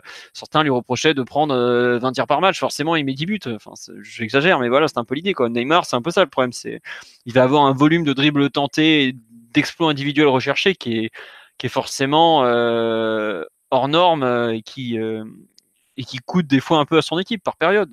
Après, à la fin du match, tu fais le bilan, tu as une passe D, un but, bah voilà, le mec, il, il t'a gagné le match ou presque quoi, avec, l'autre duo magique, donc euh, l'autre du duo magique. Voilà. Et au-delà du, bilan statistique, c'est quand tu fais le bilan de chaque match, c'est rare de trouver des occasions ou des, des, avantages trouvés par le PSG dans le jeu qui viennent pas de Neymar, c'est ça? Ah bah, c'est souvent le point de départ de beaucoup de choses dans le jeu du PSG, Neymar. Ah bah, si tu soustrais, si tu soustrais, pardon, excuse-moi Mathieu, -y. si tu soustrais tout ce que Mathieu, euh, tout ce que Neymar crée, pardon, ben il va pas rester grand chose. Hmm. Après, c'est indébutablement. Je pense qu'il le fait parce que l'équipe ne, propose aussi autour de lui pas assez. Après, il y a la nature du joueur. c'est je pense que c'est ça qui est fondamental. C'est un Brésilien, Neymar. Voilà. Et le mec, franchement, dans sa tête, c'est Superman. Je, je, je, suis sûr qu'il doit rêver de traverser tout le terrain et, et de marquer un but où il, a où il y a que lui qui la touche. Ça se voit, il a ça en lui. Bon, ça peut être agaçant parce que oui, il y a, les, il y a des positions de passe qui nous paraissent claires, mais euh, la capacité que lui a dans sa tête à faire des différences, en fait, nous, on ne peut pas l'imaginer. Et c'est ça qui est très fort. On avait eu un débat à l'arrivée de, de Tourelle en se demandant si la rigueur dans le positionnement de, de Tourelle qui était très caractéristique de ces équipes. Euh, tout ce qui est jeu de position, d'ailleurs, c'est voilà, c'est les, les, joueurs, ils attendent, ils, restent à leur place et ils attendent que, que la balle leur arrive par un fonctionnement euh, clair du collectif. Est-ce que ça, ça pouvait pas être en contradiction avec la nature de, de Neymar, qui effectivement, c'est l'impatience faite joueur en fait. C'est un joueur qui est qui toujours dans la prise de risque, toujours dans le déséquilibre, toujours dans la recherche du ballon. Euh, comme tu dis, Omar, s'il doit prendre le ballon dans ses 30 mètres pour remonter le terrain, il, se sent capable de le faire et il aime le faire. Et donc, il n'est pas forcément enclin à attendre que le ballon lui arrive. On pouvait se demander comment ça pouvait, coller entre les deux. en fait, la réponse, elle était assez simple. C'est que Toura, il n'a pas du tout essayé de, de limiter Neymar en lui disant Toi, tu vas attendre euh, sur le côté en attendant que la balle t'arrive dans des bonnes conditions, ou tu vas attendre entre les lignes en attendant que, que la balle t'arrive et que tu sois démarqué pour que tu plus qu'à finir. Non, il lui a donné beaucoup de responsabilités dans le jeu, aussi parce qu'il a, a, des manques au milieu de terrain euh, qui lui permettent pas de, faire circuler la balle jusqu'à trouver Neymar démarqué, et aussi parce que la nature du joueur le, réclame. C'est difficile de comparer. c'est un Brésilien, Neymar. Il aime le ballon. Peut-être plus que le football, il aime le ballon d'abord, Neymar. Donc c'est ce qui le conduit à, toujours prendre des responsabilités dans le jeu du PSG, parfois à l'excès et parfois plus que ce qu'il devrait le faire dans un, dans un monde normal, entre guillemets. Mais écoute, ce sera la conclusion sur ce PSG Lille. On va passer à un point aussi lié à Neymar, les fameux Football Leaks, puisque ça a quand même un peu concerné le, PSG cette semaine. Alors, en fait, comment vous dire? C'est un peu comme le fait les points fair play financiers. Il n'y a pas vraiment de débat parce qu'il y a beaucoup d'éléments. Surtout, je vais tenter de faire un résumé des choses parce qu'il y a l'article qui concerne le PSG principalement qui a été publié par Mediapart est quand même très très très complet. Alors pour ceux qui ne l'ont pas lu, je pense qu'il y en a beaucoup parmi vous, en gros c'est un résumé sur euh, les 8 ans, enfin les 7 ans du, de QSI, les relations entre QSI et les et comment dire et les, instances du football ou même la façon dont le PSG a été acheté au départ, parce que l'enquête repart de ça, à savoir la, la, fameuse anecdote avec Sarkozy qui conseille euh, au Qatar d'acheter le PSG et d'acheter de créer une chaîne de télévision qui deviendra Bein Sport. Ensuite, il y a énormément d'éléments qui concernent le contrat avec euh, QTA, à savoir la façon dont le PSG l'a utilisé, à savoir qu'en fait, ça a été un peu la, façon pour le Qatar de financer le club sans que ça se voit euh, trop. Bon, c'est un peu raté. Enfin, comment dire euh, Tout le monde le sait que le PSG récupère beaucoup d'argent via ce fameux contrat d'image, pardon. à savoir, bah, en gros, le PSG euh, fait parler du Qatar, donc le Qatar sponsorise, enfin l'Office du tourisme du Qatar, parce que QTA c'est l'Office de tourisme du Qatar, sponsorise via ce biais. L'enquête revient notamment sur les nombreuses fois où le PSG et l'UFA se sont retrouvés à négocier des sanctions, même si ce n'est pas interdit de négocier les sanctions avec l'UEFA, c'est même inscrit dans les statuts du fair play financier. Donc quand j'ai lu fraude, machin, je me annonce, le PSG a négocié ses sanctions avec l'UEFA, c'est dans les statuts, par exemple. Euh, même si c'est pas forcément. Après, euh, si vous avez lu tous les articles, euh, on voit que City a été bien plus agressif que nous vis-à-vis de l'UEFA et qui a obtenu plus de choses que nous d'ailleurs. Monaco a obtenu aussi pas mal de choses, même si, bon, évidemment, tous les clubs ont tous démenti. Hein, ça, on vous, voilà, comme on dit, une info, elle n'est pas totalement vraie tant qu'elle n'a pas été démentie. Donc, bah voilà, maintenant vous le savez. Donc, tout a été démenti. Donc, voilà. il y a donc les accords de 2014, où je ne sais pas si vous vous rappelez, à l'époque, le PSG avait été condamné à 20 millions d'euros d'amende avec sursis, une interdiction de recrutement qui, bizarrement, celle-là n'apparaît pas dans l'article de Mediapart, alors je l'ai mal lu, mais je l'ai quand même lu plusieurs fois. Et la fameuse, euh, enfin, moins fameux, le, nombre de joueurs limité en Ligue des Champions. Euh, il y avait eu un accord pour que le contrat soit évalué à hauteur de 100 millions d'euros. Ensuite, après l'arrivée de Neymar et Mbappé, bah, bizarrement, là, d'un coup, on s'est réintéressé à ce fameux contrat avec QTA qui a cette fois-ci, après les, diverses enquêtes de l'été de l'an dernier, la fameuse, euh, la fameuse comment dire, euh, enquête de Octagon qui les valorise à un montant ridicule, l'enquête de Nielsen qui bizarrement commandée par le PSG est à un niveau beaucoup plus haut, etc., euh, etc., qui est arrivé en fin de saison d'après ce que l'équipe avait su avait su un montant de valorisé au total à 58 millions d'euros au lieu de 100, 145, 155 selon les années en gros, euh, où on en est aujourd'hui, c'est que bah, tout, ça est sorti. L'UFA se retrouve euh, très clairement visée de toutes parts, dans le sens où en fait, elle a, elle a pas su tenir son, dispositif, elle n'a pas su appliquer ses propres règles, et elle s'est retrouvée dans la, collaboration la plus totale avec les clubs entre guillemets qu'elle était censée euh, viser et pratiquement exclure si elle avait respecté son principe de A à Z. Donc aujourd'hui, c'est un peu compliqué de dire ce qui va se passer ensuite, parce que très clairement, l'entité qui est la plus visée, c'est l'UFA, plus que le PSG. Euh, le PSG n'a jamais caché qu'il avait négocié ses sanctions. Et puis même, c'est marqué dans les, trucs. Euh, L'UFA a trouvé un accord avec le PSG, etc. etc. Donc euh, aujourd'hui, c'est un peu compliqué de vous résumer ça rapidement déjà. J'ai fait un, long article hier sur le site sur le sponsoring et QTA pour tenter de réexpliquer un peu tout ce qui se passe, parce que clairement c'est le contrat clé, parce que si le PSG le perd, c'est sa plus grosse rentrée d'argent à l'année qui s'envole. Enfin, je parle en termes de sponsoring, hein, parce qu'il faut pas oublier que le sponsor maillot cette année c'est 25 millions d'euros. Nike ça doit pas apporter plus, même si ça va bientôt être revu et que Jordan va apporter normalement entre 10 et 15 millions d'euros. Euh, il y a plein de choses à ce niveau-là, mais globalement c'est un contrat qui est clé dans l'avenir financier du PSG, même l'avenir tout court. Mais euh, c'est assez dur en fait à savoir ce qui va se passer désormais parce que bah, l'UEFA est une instance un peu à part dans le sens où il n'y a pas de. Elle organise les compétitions, elle fait un peu les règles, elle fait un peu tout. Euh, Est-ce qu'il y a des clubs qui vont attaquer l'UEFA? Aujourd'hui Le club qui, a le plus attaqué l'UEFA, c'est le PSG, mais c'était avant même que ces ligues se sortent. Donc euh, c'était courant octobre quand ils sont allés voir le tribunal arbitral du sport pour la réouverture de l'enquête. Euh, dans les points qui seront à suivre ces prochains mois, c'est comment le PSG va réagir à l'arrêt visiblement programmé, puisqu'en tout cas c'est ce que Victoriano Melero, le secrétaire général du club, a plus ou moins confirmé, à savoir que le contrat avec QTA ne sera pas renouvelé à l'horizon de juin 2019. Euh, bon voilà, il y a euh, aujourd'hui, bah, là par exemple, ça, ça, ça, ça, se finit une sorte de guerre de personnes où il y a un économiste du sport bien connu qui s'appelle Chauvel, de mémoire, je m'excuse si je lui écorche son nom, qui dit que le contrat, l'évaluation de 123 000 euros, qui avait été la première évaluation du contrat de QTI qui avait été faite en 2013, était ridicule. Euh, voilà. Euh, après, Mediapart s'est vengé en disant que l'expert en question était euh, à moitié, était régulièrement employé par le PSG. Bon voilà, ça part un peu dans tous les sens honnêtement. Il y a beaucoup de trucs qui vont encore sortir. Il y a la fameuse Super Ligue européenne où le PSG est régulièrement cité, mais ne serait pas impliqué pour l'instant dans cette Super League, puisque les, les 16 qui avaient été choisis devaient signer l'accord au mois de novembre et les ligues sont sortis avant. Euh, voilà, franchement, aujourd'hui, j'ai du mal à, vous dire où ça va aller. Je sais pas, faudra voir ce qui va encore sortir, parce que je pense qu'il y a des trucs plus graves qui vont sortir. Euh, ou qui auront peut-être plus d'impact d'un point de vue sportif. Là aujourd'hui, on est un peu dans une guerre euh, juridique qui a commencé il y a 6 ou 7 ans maintenant, enfin un peu moins parce que c'est vraiment en 2013 que le PSG a, a eu le problème du fair play financier à gérer. C'est vraiment flou. Les personnes euh, qui s'en occupent au club, bah, vous les avez bien vus ces derniers jours, savoir Jean-Claude Blanc qui a été de partout, Victoriano Melero qui a donné pas mal d'interviews, il, est, il, apporte pas mal de choses. Et clairement, le PSG est passé dans une autre dimension, c'est-à-dire que le gentil PSG qui négocie avec l'UEFA, même si on a vu que le PSG n'était pas si gentil que ça et qu'il y allait un peu quand même, euh, même si de l'extérieur il avait l'air très calme. Euh, là, il y a quand même un vrai mouvement qui s'est créé avec l'appel au tribunal arbitral du sport. Je sais que quand le Milan AC l'avait fait en mai dernier, le PSG avait très vite beaucoup suivi cette tentative, puisqu'il trouvait ça très intéressant de voir enfin un club oser attaquer l'UEFA de front, parce que c'est un peu ça techniquement, même si l'UEFA permet l'appel au tribunal arbitral du sport.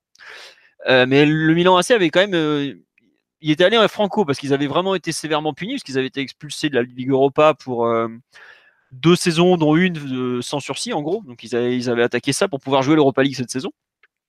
Et par contre, après, là, le, les, pontes parisiens ont, laissé entendre que si le TAS ne suffit pas, bah, ils passeront après à la justice tout court. Donc bah voilà où on en est. C'est un dossier qui risque de durer encore un certain temps. Le tribunal arbitral du sport, là, ils ont euh, les premières durées qui sont sorties, ça a évoqué 2-3 mois. De mémoire, le Milan AC, ça a été plus court que ça. Mais le cas du PSG est infiniment plus compliqué, donc on va voir ce que ça donne va falloir attendre un peu pour que ça se débloque et voilà quoi. On nous dit ça a permis d'entendre Jean-Claude Blanc, c'était très, il était très bon, oui. Euh, après, faut pas oublier que le PSG est au courant depuis plusieurs semaines que ça va sortir. Le PSG a eu le temps de se préparer. Hein. Ils n'ont pas découvert ça vendredi à 18h sur Mediapart en faisant F5. Hein. Voilà. S'ils ont réagi à l'enquête, s'il y a déjà leur réaction à l'enquête dans l'enquête, c'est que le PSG est au courant depuis un certain temps et a pu s'organiser. Après, voilà, aujourd'hui, euh, c'est très flou. Honnêtement, je peux pas vous dire plus qu'autre chose. Euh, il y a beaucoup d'éléments qui sont arrivés.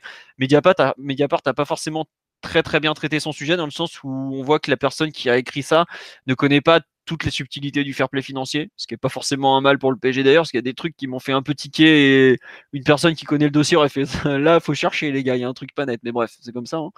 Ils avaient qu'à, vu la masse de données qu'ils ont eu à gérer, je pense qu'ils ont fait ce qu'ils pouvaient.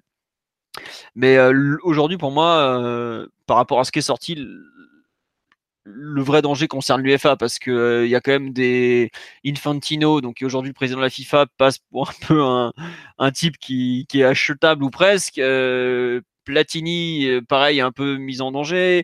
Il y a l'ICFC qui est fortement pointé du dos aussi. Donc, franchement, à cet instant, qu'on voit ce qui a été publié, pour moi, c'est vraiment l'UFA qui qui est pointé du doigt plus que le PSG.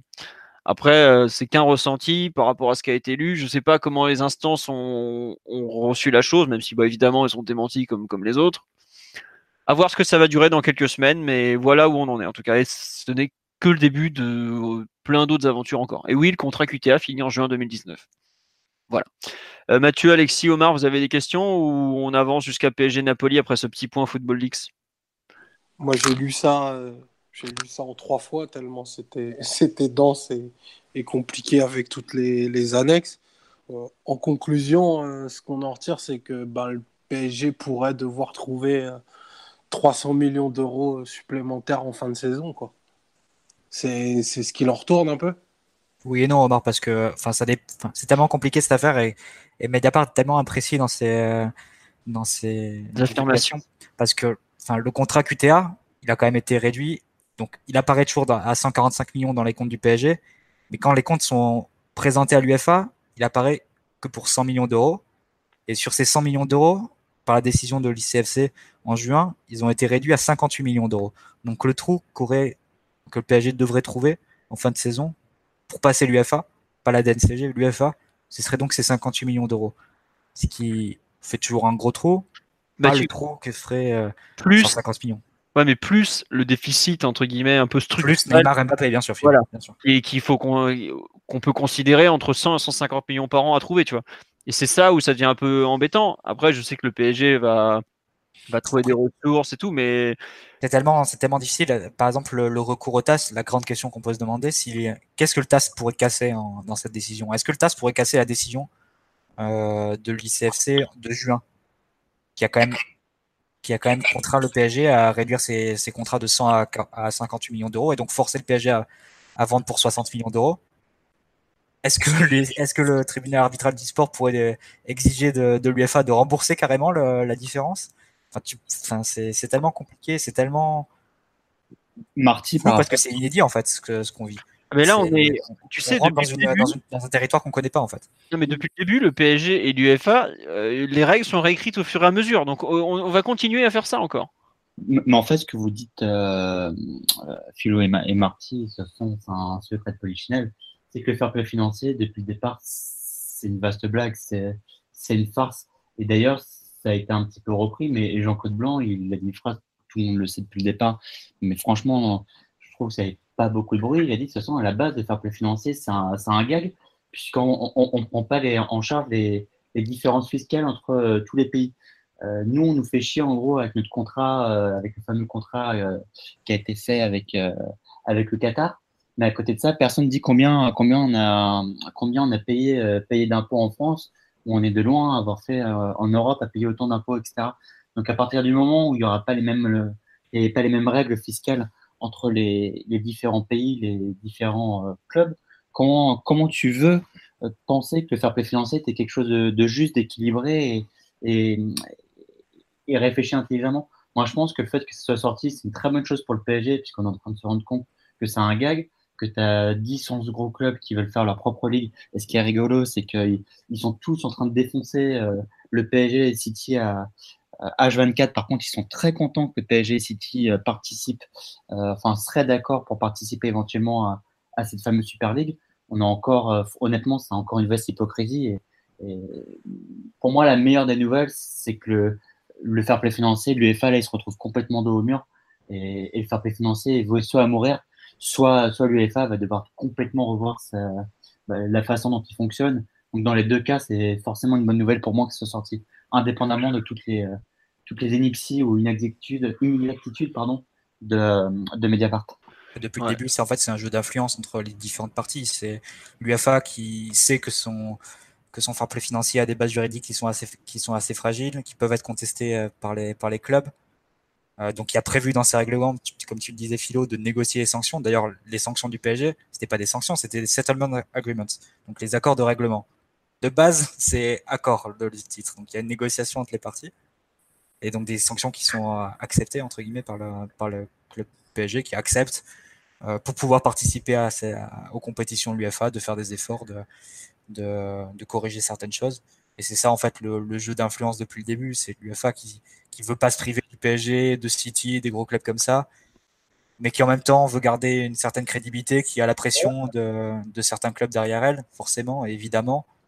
Et dans le même temps, le PSG qui essaye de, de correspondre et de, et de respecter les règles dictées par l'UFA tout en faisant planer la menace de, de, la sortir, d'aller devant la justice, etc. Donc c'est un jeu d'influence depuis le début et c'est vrai que comme tu le disais Philo, dans ce jeu d'influence, c'est peut-être l'UFA qui perd le plus euh, en voyant c'est un peu les, les, négociations euh, derrière les, derrière les rideaux qui sont, qui sont dévoilées au, au grand jour avec le PSG, avec City, avec Monaco, avec euh, beaucoup de clubs qui ont L'Inter aussi a enfin aujourd'hui dans la presse suisse, tu avais un, truc sur le transfert de Shakiri entre euh, le Bayern et l'Inter qui avait fini à Stoke City. Enfin, globalement, tous les gros clubs sont mêlés à ce truc-là. Et ce qui est formidable, c'est que l'UFA se retrouve à faire le pantin pour les quatre plus gros qui sont eux-mêmes en train de lui faire un gosse dans le dos avec la Super League. C'est là où tu te rends compte à quel point ils, enfin, ils pensent tous à se planter des couteaux dans le dos et, et que le but c'est affaiblir les autres. Euh, tout en préparant malgré tout un plan ensemble parce que bah, on a besoin les uns des autres. Quoi. Et, le pire, c'est que, malgré ces, ces accords euh, dans le dos, euh, comme tu dis, euh, Philo, c'est que malgré tout, le fair financier a fait très bien, puisque le PSG, ces quatre dernières saisons, n'a pratiquement pas pu faire de mercato pendant trois ans. L'Inter, il s'est retrouvé avec les, les pires équipes de leur histoire à se retrouver avec des rookies en attaque, passer de Eto, de rookies en attaque du jour au lendemain. Oh, bah, le Milan aussi. Hein. Le Milan, pareil, là, ils vont pas recevoir les recettes de l'Europa League. Et, ils vont avoir tôt ou tard les sanctions du fair play financier qui vont faire très mal si le fair play financier euh, continue en l'état, ce qui me paraît franchement très improbable avec tout ce qui est en train de sortir. La Roma qui a vendu une sacrée équipe. Euh, la Roma qui vend la moitié de son équipe chaque été, tu vois, etc., etc., etc. Donc, euh, donc c'est pour ça qu'il y a quand même quelque chose. Il y a des choses qui, à mon avis, c'est assez logique, nous échappent au niveau de, au niveau de ce, bah voilà, des magouilles entre le financier et l'UFA. Parce que malgré tout, euh, malgré tous les accords du monde qui sont en train de sortir, on voit bien que sportivement, tu as quand même des sanctions qui ont été très dures pour tous ces clubs. Ah, tu sais, à partir du moment où l'UEFA, je crois, à un moment de l'article dit euh, faut trouver des solutions qui nuisent pas à la qualité, bon, tu comprends vite que, que derrière, tout le monde est plus ou moins lié et que les, les personnages qu'on nous dépeint dans les médias, je prends, je prends l'exemple d'un mec comme Nasser, tu vois, qu'on nous montre comme un, comme un gentil qui est incapable de, de, de s'énerver ou de mettre la moindre pression à qui que ce soit il en passe des sévères dès que ça tourne pas dans son sens. Tu vois. Après, c'est normal, tu vois, l'UFA, ils ont pas du tout intérêt à avoir des compétitions sans le PSG, bah, bien, sûr, bien sûr, enfin, c'est normal qu'il y ait des marchandages, ouais. C'est là où il y a la malhonnêteté de Mediapart de présenter ça comme des fraudes. Bien sûr, bon, après, tu vois, on va, on va pas faire un débat sur Mediapart, mais c'est plus ou moins orienté parce qu'il y a, ça comme si c'était fraude d'un État, quoi, que, comme si le PSG avait détourné de l'argent euh, de l'État français ou planquer de l'argent dans des paradis fiscaux, etc. Alors que c'est juste du enfin, des transactions pour participer à une compétition. ça va, ça va peut-être pas tarder à sortir, tu sais. Et, ah, Jean Blanc a bien. Dans, prochaine, dans un second temps, t'as raison, as raison. Et, Blanc a bien répondu en disant tout, tout, le pognon que le PSG file à l'État français depuis QSU. D'ailleurs, juste en parlant de l'État français et autres, euh, moi, juste un point, c'est un truc qui m'a beaucoup fait rire, c'est j'ai vu certains hurler à la mort, fraude, corruption, tout ça. Alors, euh, les la seule compétition dont on pourrait être exclu, pour avoir euh, eu cet argent du Qatar, ça serait la Ligue des Champions, mais on l'a pas gagné. Autant dire que le, la DNCG a validé tous les comptes du PSG, donc n'espérez pas euh, perdre les titres du PSG ou enfin, le champ. La DNCG s'en fout des parties La hein. DNCG, elle en a rien à foutre d'où vient l'argent. Elle veut juste qu'à la fin, le club ne coule pas par rapport aux salariés notamment. D'ailleurs, dans les comptes de la DNCG, le contrat QTA, il a 145 millions d'euros encore. Il n'est pas aux 100 millions ou aux 58 millions que, que décrète l'UFA. Ah, mais là, le buffet de la DNCG, c'est QTA qui le paye aussi, il hein, faut le savoir. le contrat. par exemple, si, si, demain il n'y avait plus le contrat de QTA, si Paris veut passer son contrat avec Oredo à je sais pas combien, la, DNCG ils s'en foutent, c'est pas ça qui, qui, qui vérifie. Ça, c'est plus dans les transactions avec l'UFA que c'est important. Voilà. Bon, on a fait un point assez complet, je pense. Euh, tu on nous dit Bean paye très cher les droits de, la Champions League. Bah non, Bean, il, il paye plus rien, justement. On préférerait qu'il les paye. on aimerait bien, je te confirme. Euh, de quoi? J'ai pas entendu. Dans d'autres pays, peut-être. Euh, ah oui, peut-être en Espagne. Bah, enfin, je suis même pas sûr, honnêtement. Peut-être en Espagne, mais vraiment. Moyen-Orient encore? Moyen-Orient, c'est Oui, Moyen-Orient, oui. Moyen-Orient, c'est Bean. Ouais, c'est vrai. Excusez-moi, monsieur Bundy. Il n'y a pas que la France dans la vie. Ouais, je sais, je sais. depuis que j'ai bi la, la, Champions League sur BT Sports avec euh, la voix rock de Steve McManaman, euh, je, je, ne sais plus BT, RMC, tout ça, bref. Euh, on va quand même avancer jusqu'au dernier thème de notre podcast, à savoir Napoli-PSG, puisque c'est quand même un, très grand match qui nous attend demain soir. Bon, les premiers thèmes que j'ai mis, ça a été quelle composition attendre? On va commencer côté PSG. Qui veut la faire un peu euh... Bon, je vais, me lancer en gros de mots. Dans les buts, ce sera Buffon, ça, il n'y a pas de surprise. Ensuite, en défense centrale, le libéraux sera Thiago Silva, capitaine, normalement, il n'y a pas de souci. Euh, à droite, pour moi, ce sera Marquinhos. Et à gauche, ce sera donc à mon sens, il y a un premier débat entre Kim Pembe et Kerrer. Euh, votre avis, euh, qui sera titularisé par, euh, comment il s'appelle, par Thomas Tuchel demain soir au, au, San Paolo Qui veut se lancer sur ce premier point du stopper gauche? Pour, pour moi, Kipembe, ça, ça inclurait de, de, ne pas titulariser Bernat. Non pas, non pas que ce soit un souhait, mais pour des raisons techniques. si, tu mets, si tu mets Di Maria piston gauche, euh, tu vas avoir un joueur moins porté sur le, sur le repli défensif. Et là, Kipembe peut compenser par rapport à sa, à sa capacité à pouvoir jouer haut et d'avoir une relation technique qui est un peu plus fiable dans les sorties de balle. On avait beaucoup souffert euh, lors du match aller. Non pas, non pas que Kerr ne le fasse pas bien.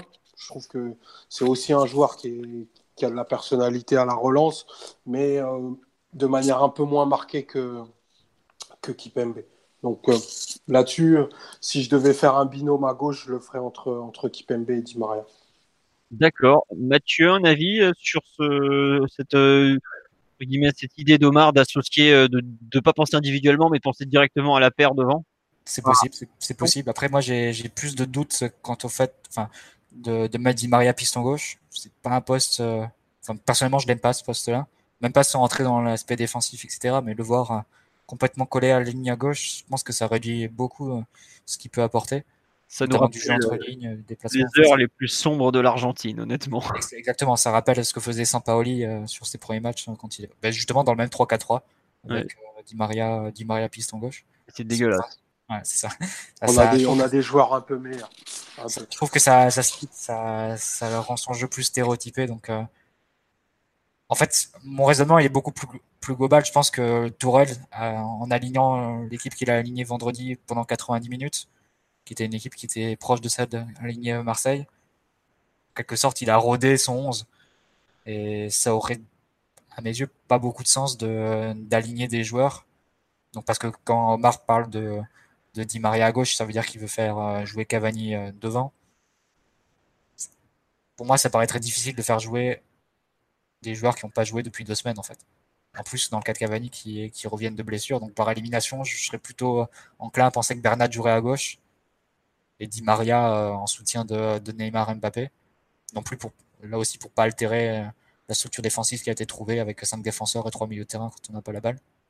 D'ailleurs, Vas-y, vas-y, Mathieu, pour compléter ce que tu dis, c'est que pour la première fois, Tourelle, en conférence de presse, quand on l'a interrogé sur le fait d'aligner les quatre joueurs offensifs en même temps, il a un peu tempéré. Et je bah, c'est exactement ce que j'allais rajouter. Euh, Philo, d'ailleurs, il a dit, euh, et ça rejoint le, le commentaire assez, euh, assez Juventino de, de Buffon que, en disant qu'un match nul, ce serait pas si mal.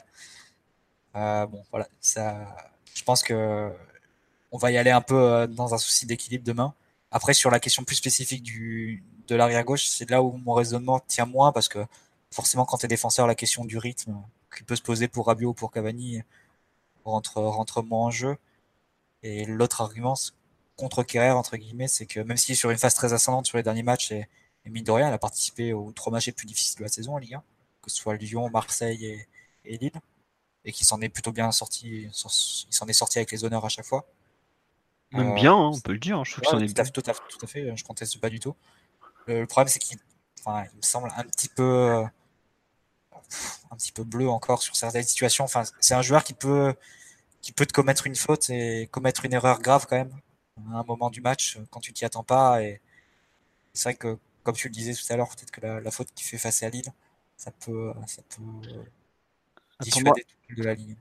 Moi, tu as vraiment un problème de maturité quand tu as ce genre de faute. tu vois que le, entre guillemets, tu, tu, lui changes légèrement ses repères, et c'est dur, attention, hein, je dis pas que c'est simple, hein, et tu vois qu'il y, a un, y a un temps d'adaptation, et au plus haut niveau, ce genre de détail tout bête, ça pardonne jamais. Quoi. Parce que là, si on contre Lille, il y a 2-0 ou 2-1, on s'en fout. enfin, c'est ce que je dis en début de podcast, on analyse les matchs, et même si on avait fait 2-2, c'était pas grave, hein, dans le fond. Mais euh, je trouve que t'as un... Il se met autant Kimpembe t'es pas dans une bonne phase, il faut pas l'oublier, voilà. Autant là, je trouve que Kerrer, il montre que euh, c'est encore un jeune joueur. Quoi. Et il fait une faute, euh, c'est une mauvaise lecture de trajectoire, c'est un peu bête. C'est la 91e minute, t'as probablement de la, as de la fatigue forcément, mais tu, tu vois, c'est un petit détail, mais je trouve que ça en dit beaucoup malgré tout sur le, à quel point c'est dur d'être concentré aussi longtemps. Euh, ça montre aussi quelque part que tu, tu as, euh, tu, vois une faiblesse qu'il a par moment. Euh, Omar a parlé, je sais plus, c'était pendant un podcast ou avant, on a parlé deux minutes entre nous, le, problème de lecture de trajectoire de Kerrer, je le trouve très bon dans les airs, mais il y a des fois, il a des, des petits détails à corriger. On a vu que c'est pas le premier penalty qu'il concède, notamment à comment ça s'appelle? Contre Angers, premier match, pareil, il se donne un peu trop, il concède un penalty. À Marseille, il y a un moment, euh, je sais plus si c'est lui, mais il me semble qu'il fait un truc un peu bizarre. Donc, euh, c'est vrai que tu as besoin sur des matchs comme ça, tu as besoin de, de très peu d'erreurs en fait tu as besoin de limiter le nombre d'erreurs individuelles au, minimum du minimum. Et c'est vrai que Kerrer, même s'il est sur une pente ascendante, tu as toujours ce petit doute qui va te, qui va concéder un, un, penalty de, de ses et, et ce qui peut le, dissuader Tourelle de l'aligner demain, je pense. Et tu vois, moi, il y a un truc qui me, qui me chagrine un peu avec Kerrer, c'est qu'il a un profil très entier, très franc dans son jeu, dans son agressivité, dans la façon qu'il va te chercher l'adversaire.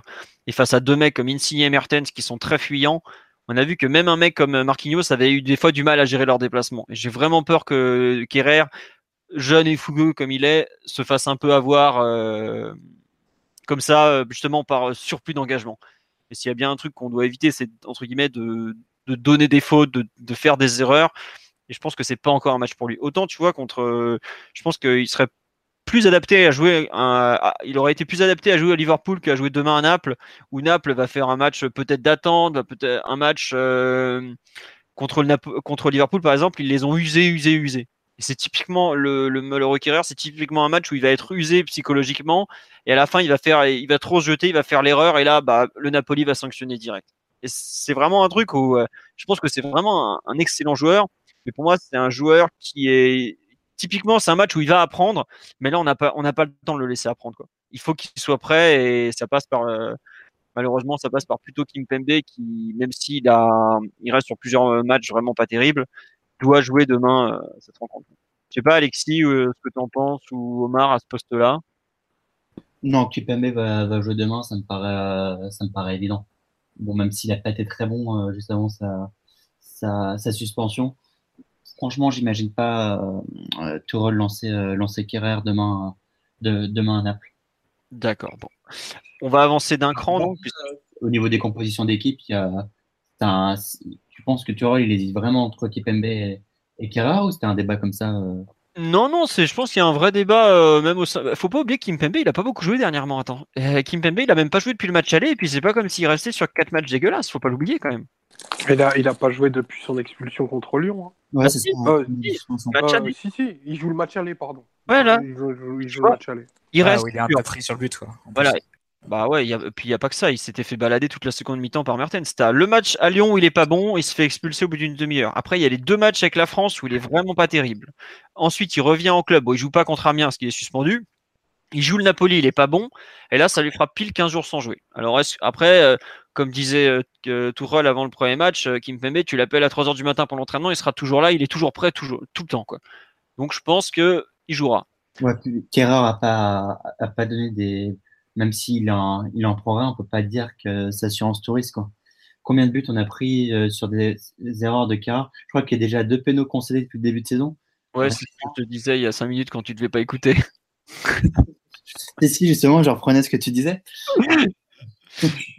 Mais, donc voilà, donc j'imagine que je, je doute qu'il lance demain dans, dans, dans l'enfer du Roudou, du San Paolo, pardon. le Roudourou étant un peu moins compliqué pour aller s'imposer que le Roudourou actuellement. Euh, que le San Paulo, pardon. On me dit pourquoi pas défense à 3 avec Kimpembe latéral gauche face à Mertens et Ensoki défenseur central gauche. Euh, si Kimpembe est en défense à 3, il est dé- face à Mertens, c'est qu'il est défenseur central gauche. Ouais, Il a voulu dire défense à 4, je pense. Ah oui, ça doit être ça. Euh, bah, la On peut défense pas à 4. improviser sur des matchs comme ça. hein. Ouais, mais après, Voilà. ouais, les, les laboratoires dans des matchs euh, à l'extérieur en Ligue des Champions, franchement, on a assez donné. Ça c'est mal fini. Mm. Voilà.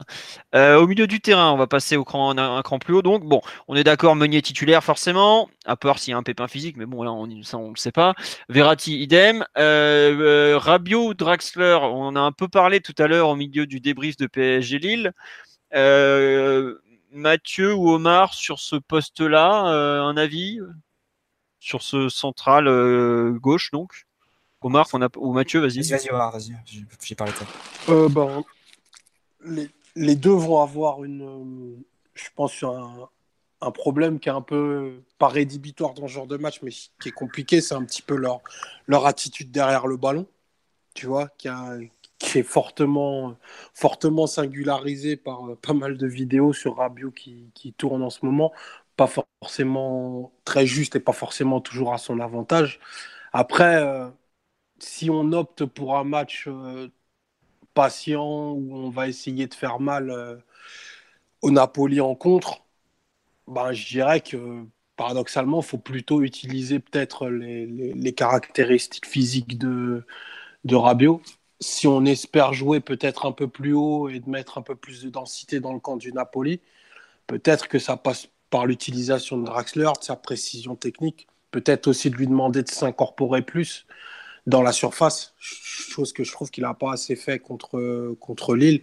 Donc là, pour le coup, je ne sais pas s'il y a une bonne ou une mauvaise solution, hein, ce n'est pas, pas ce que je suis en train de dire, mais elle, elle dépendra vraiment des décisions techniques que, que, vont décider, que va décider Tourelle et son staff, parce que les deux joueurs t'apportent euh, pas les mêmes garanties, mais par contre, ils t'apportent un peu les mêmes inquiétudes. Très bien. Euh, Alexis ou Mathieu, vous voulez compléter sur ce débat euh, insondable sur. euh, Oh, bah, je pense qu'il va faire jouer, euh, il va faire jouer euh, Draxler, parce que part, Draxler est, il est en pleine confiance il n'y a aucune raison qu'il retourne sur le banc.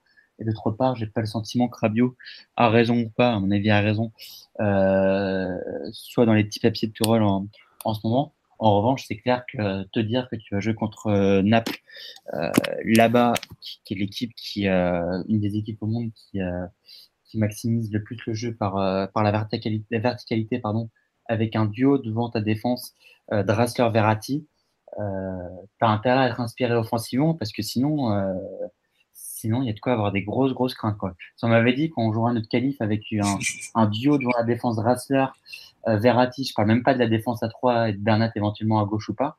Merci apéro. Franchement, j'aurais, et Meunier à droite d'ailleurs, franchement, j'aurais jamais cru. Donc, euh, c'est euh, quand tu lis la compo comme ça, tu te dis que c'est vraiment tout ou rien, quoi. Alors, Torel, il se protège avec la défense à 3 ou à 5, ça dépend comment tu vois, tu vois les choses. Mais euh, c'est très, très ambitieux euh, d'aller avec Drasser Verratti. Mais de toute façon, Rabiot, ses prestations globalement, elles sont tellement pauvres que je suis même pas sûr que ce soit un si grand risque que ça que prend Turol, parce que Rabiot, il donne aucune garantie. Donc, comme ça, au moins, c'est réglé. hein. Oui, vu comme ça, ouais. Après, euh, moi, j'avoue, ce qui me fait peur concernant Draxler, c'est typiquement voir, comment il s'appelle, Alan. J'ai encore euh, dans la, en tête le Alan en train de marcher sur notre milieu de terrain, mais c'est vrai qu'il avait marché sur Rabiot. Pourquoi il marcherait pas sur Rabiot une nouvelle fois, quoi? Ouais. Bah, y a pas de, je trouve qu'il y a pas de, comme tu disais Omar, il y a pas de bon ou de mauvais choix, mais euh, je trouve qu'à ce poste-là, ça crève les yeux, quoi. Celui-là et celui derrière gauche. Bah c'est ah bah c'est bizarre dis donc, c'est les deux postes qu'on devait renforcer cet été où on est dans la merde trois mois après, tiens. Non mais enfin. Quand même pas encore en train de remettre encore en cause le, le mercato d'Enrique Apero, quand même. Je pense que Pero Henrique, alors qu'il est ivre Chianti, on a rien à faire de ce qu'on lui raconte. Mais euh, non, plus sérieusement, euh, bah, c'est ça. hein, je trouve qu'en fait, la Ligue des Champions te fait payer tes erreurs. C'est une compétition qui ne tolère pas la médiocrité ou le trop moyen. Bah voilà, bah là, le PSG est en plein dedans. On a déjà payé à Liverpool le fait d'être trop juste au milieu de terrain avec Verratti qui était pas là. On a payé le fait d'avoir pris Bernat, qui était euh, le remplaçant du remplaçant en Bayern, qui, a, oui, qui lui a même pas fallu une demi-heure pour faire une connerie monumentale. Bah voilà, là, c'est pareil. Tu sais, t'es, t'es de nouveau dans cette espèce d'entre-deux, là. T'as des choix qui ne sont ni faits ni à faire. Et euh, t'as un coach qui va devoir euh, faire des miracles avec euh, trois bouts de ficelle ou presque. Voilà. bah, c'est- moi, je trouve ça super frustrant dans le sens où t'as as quand même une belle équipe. Tu prends les joueurs les uns après les autres et tu te retrouves à devoir faire du bricolage euh, dès la phase de poule alors que tu joues ton avenir ou presque quoi. Donc euh, moi, perso, ce, débat milieu pas milieu sur entre Draxler et Rabiot, il y a du bon et du mauvais des deux côtés. Il faudrait mettre les deux dans le même joueur pour euh, pour avoir un truc euh, un peu exploitable à 100%. Mais le poste d'arrière gauche, euh, puisque c'est le suivant qu'on, qu'on- dont on pourrait débattre, c'est un débat sans fin. Entre Bernat, euh, dont tu vas espérer qu'il fasse enfin un bon centre, et espérer que Caleron ne parte pas, trop dans son dos parce qu'il va pas savoir le gérer, et les des solutions alternatives qui s'appellent Diaby ou Di Maria, qui sont pas vraiment des joueurs, euh, encore Diaby à terme peut-être, mais Di Maria, pour l'avoir vu avec l'Argentine, allonger la ligne de touche, c'est quelque chose qui ne lui va pas, n'est pas rendre service aux joueurs. Donc, bah, bah, enfin, voilà quoi. Je vais pas enfoncer le, je vais pas enfoncer le pessimisme, mais vous rendez, il est 22h33. Vous vous rendez compte que le PSG, si on perd demain, notre saison est virtuellement terminée. Enfin, on est en tout cas virtuellement éliminé de la Ligue des Champions. Bah, après, Tout le monde en est conscient, Alexis. hein. Je t'assure, on, on le sait tout ça. Et on n'est pas passé par dès le match aller, donc on aurait Voilà. pu être éliminé dès la, dès la troisième match de poule. donc. On était à une frappe en roulette Di Maria après de, de, de passer une très très longue saison. Donc Et, euh, et sur un demain, c'est à la vie à la mort. hein. et sur un exploit Neymar en plus, parce que parce qu'il remonte la moitié du terrain presque. Après, pour, euh, pour rebondir sur le débat qu'on avait sur le milieu, euh, je, je- je- je vous rejoins dans le sens où aucune solution s'impose, on va dire, sur le plan sportif. Par contre, il y a, il y a quand même un point qui, je pense, est à souligner. Enfin, je ne comprendrais pas que Tourelle n'ait pas utilisé les deux matchs face à Marseille et à Lille pour préparer le match face à Naples. Et donc, comme Draxler a été utilisé les deux fois, que Rabiot a eu 10 minutes sur les deux matchs, ça me semblerait étrange de, de rebasculer, de mettre de côté ce que tu as vu euh, face à Marseille, face à Lille, et de repartir sur complètement autre chose. Et pour moi, l'indication euh, que Tourelle laisse le, même 11 pendant 90 minutes face à, face à Lille, c'est la, la preuve qu'il va mettre, euh, qu'il va mettre Draxler demain. C'est peut-être que je le vois, ça se trouve, il va prendre totalement contre-pied. hein. Mais moi, je le vois repartir sur la, même, sur la même organisation, la même structure, et avec euh, quasiment euh, 10 sur 11 les mêmes hommes. Et donc Dra- Draxler, qui Bah. a des avantages, qui a des inconvénients, mais qui euh, au moins a été testé sur les deux matchs, qui, qui te permettent, euh, qui, qui te sont tes références avant, le- avant d'aller au São Paulo quand même. en fait, tu vois, je trouve qu'il y a un truc qui se retrouve. Enfin, dans ce que tu dis, tu, tu espères qu'il a travaillé euh, le match sur les deux matchs de Ligue 1. Je trouve qu'il y a quelque chose qui ressemble, c'est que euh, jusque-là, quand on avait joué des équipes avec un seul attaquant de pointe, on n'avait jamais joué avec euh, trois défenseurs centraux. Et maintenant, tu vois, il, adapte, il est plus dans l'adaptation de son dispositif. Il Je a te confirme que la- le passage à 3 centraux est lié au Napoli. Voilà, tu vois, pour moi, le passage, le Napoli, on l'a vu que les deux, dé- les, le 2 contre 2 avait trop été en notre défaveur euh, à l'aller.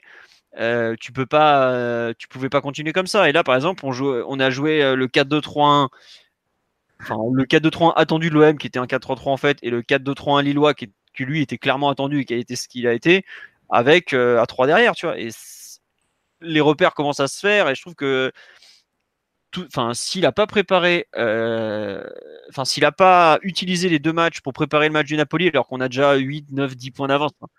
on sait tous que le championnat il va être gagné, euh, voilà, on sait pas, la seule question c'est la date. C'est honnêtement, c'est pas loin d'être, c'est pas normal quoi. Et j'ai- aucun doute à ce niveau-là quant au fait qu'il s'est préparé un peu ses rencontres euh, et qu'il sait qu'il a pas, il a pas beaucoup de temps, il peut pas se permettre entre guillemets de faire du match après match. quoi. Tout comme Emery euh, avait préparé certains matchs euh, très longtemps à l'avance, euh, avant notamment les huitièmes de finale où tu avais, où t'as J'ai Barça notamment, quand il a mis Rabiot en numéro 6, Rabiot, Verratti, Matuidi, ça a été préparé des semaines avant le Barça par exemple. même les sorties de balles avaient été préparées. Dès la première séance de, dé- de décembre quand ils reviennent de la trêve, ils travaillent des sorties de balles en vue de PSG et Barcelone par exemple, parce qu'ils avaient, tra- ils avaient travaillé ça pendant les, les vacances quoi. Ouais, le, le truc avec Meunier et Kurzawa qui rentrait à l'intérieur aussi, ouais, c'était, ça a été travaillé avant, la- avant le match aller. Donc ouais, je pense que Tourelle, il a, il a vraiment euh, tourné son optique vraiment sur le match face, à, face au Napoli. Ouais. Reste donc pour finir la composition, la, la partie attaque. Euh, à votre avis, euh, plutôt Dimar, enfin non côté gauche. Bah après côté gauche on a Ouais, un en fait? Voilà. Pour vous, Maria va forcément jouer, la question c'est quoi? Voilà, oui voilà. Vous pensez, euh, vous voyez euh, Cavani titulaire demain alors qu'il n'a pas joué depuis euh, deux semaines maintenant, ouais. mais plus que ça, ouais. Pour rester sur ma logique, moi non. Je pense que Di Maria jouera en soutien de Mbappé et Neymar. Euh, Omar ou Alexis sur Cavani, un avis? Si, euh, s'il est rétabli, je pense qu'il jouera. Parce que bah, dans, dans l'équipe que je construis, euh, bah, du coup, euh, Di Maria est, est dans la ligne des quatre euh, du milieu. Donc ça, ça mettrait Mbappé, Neymar et, et Cavani devant. Dans ton hypothèse, quand même, Omar, tu te retrouves donc à aligner Draxler, Di Maria, Cavani, Mbappé, Neymar ensemble, dans une structure nouvelle, Oui, et avec personne sur le banc. je préfère mourir avec un smoking.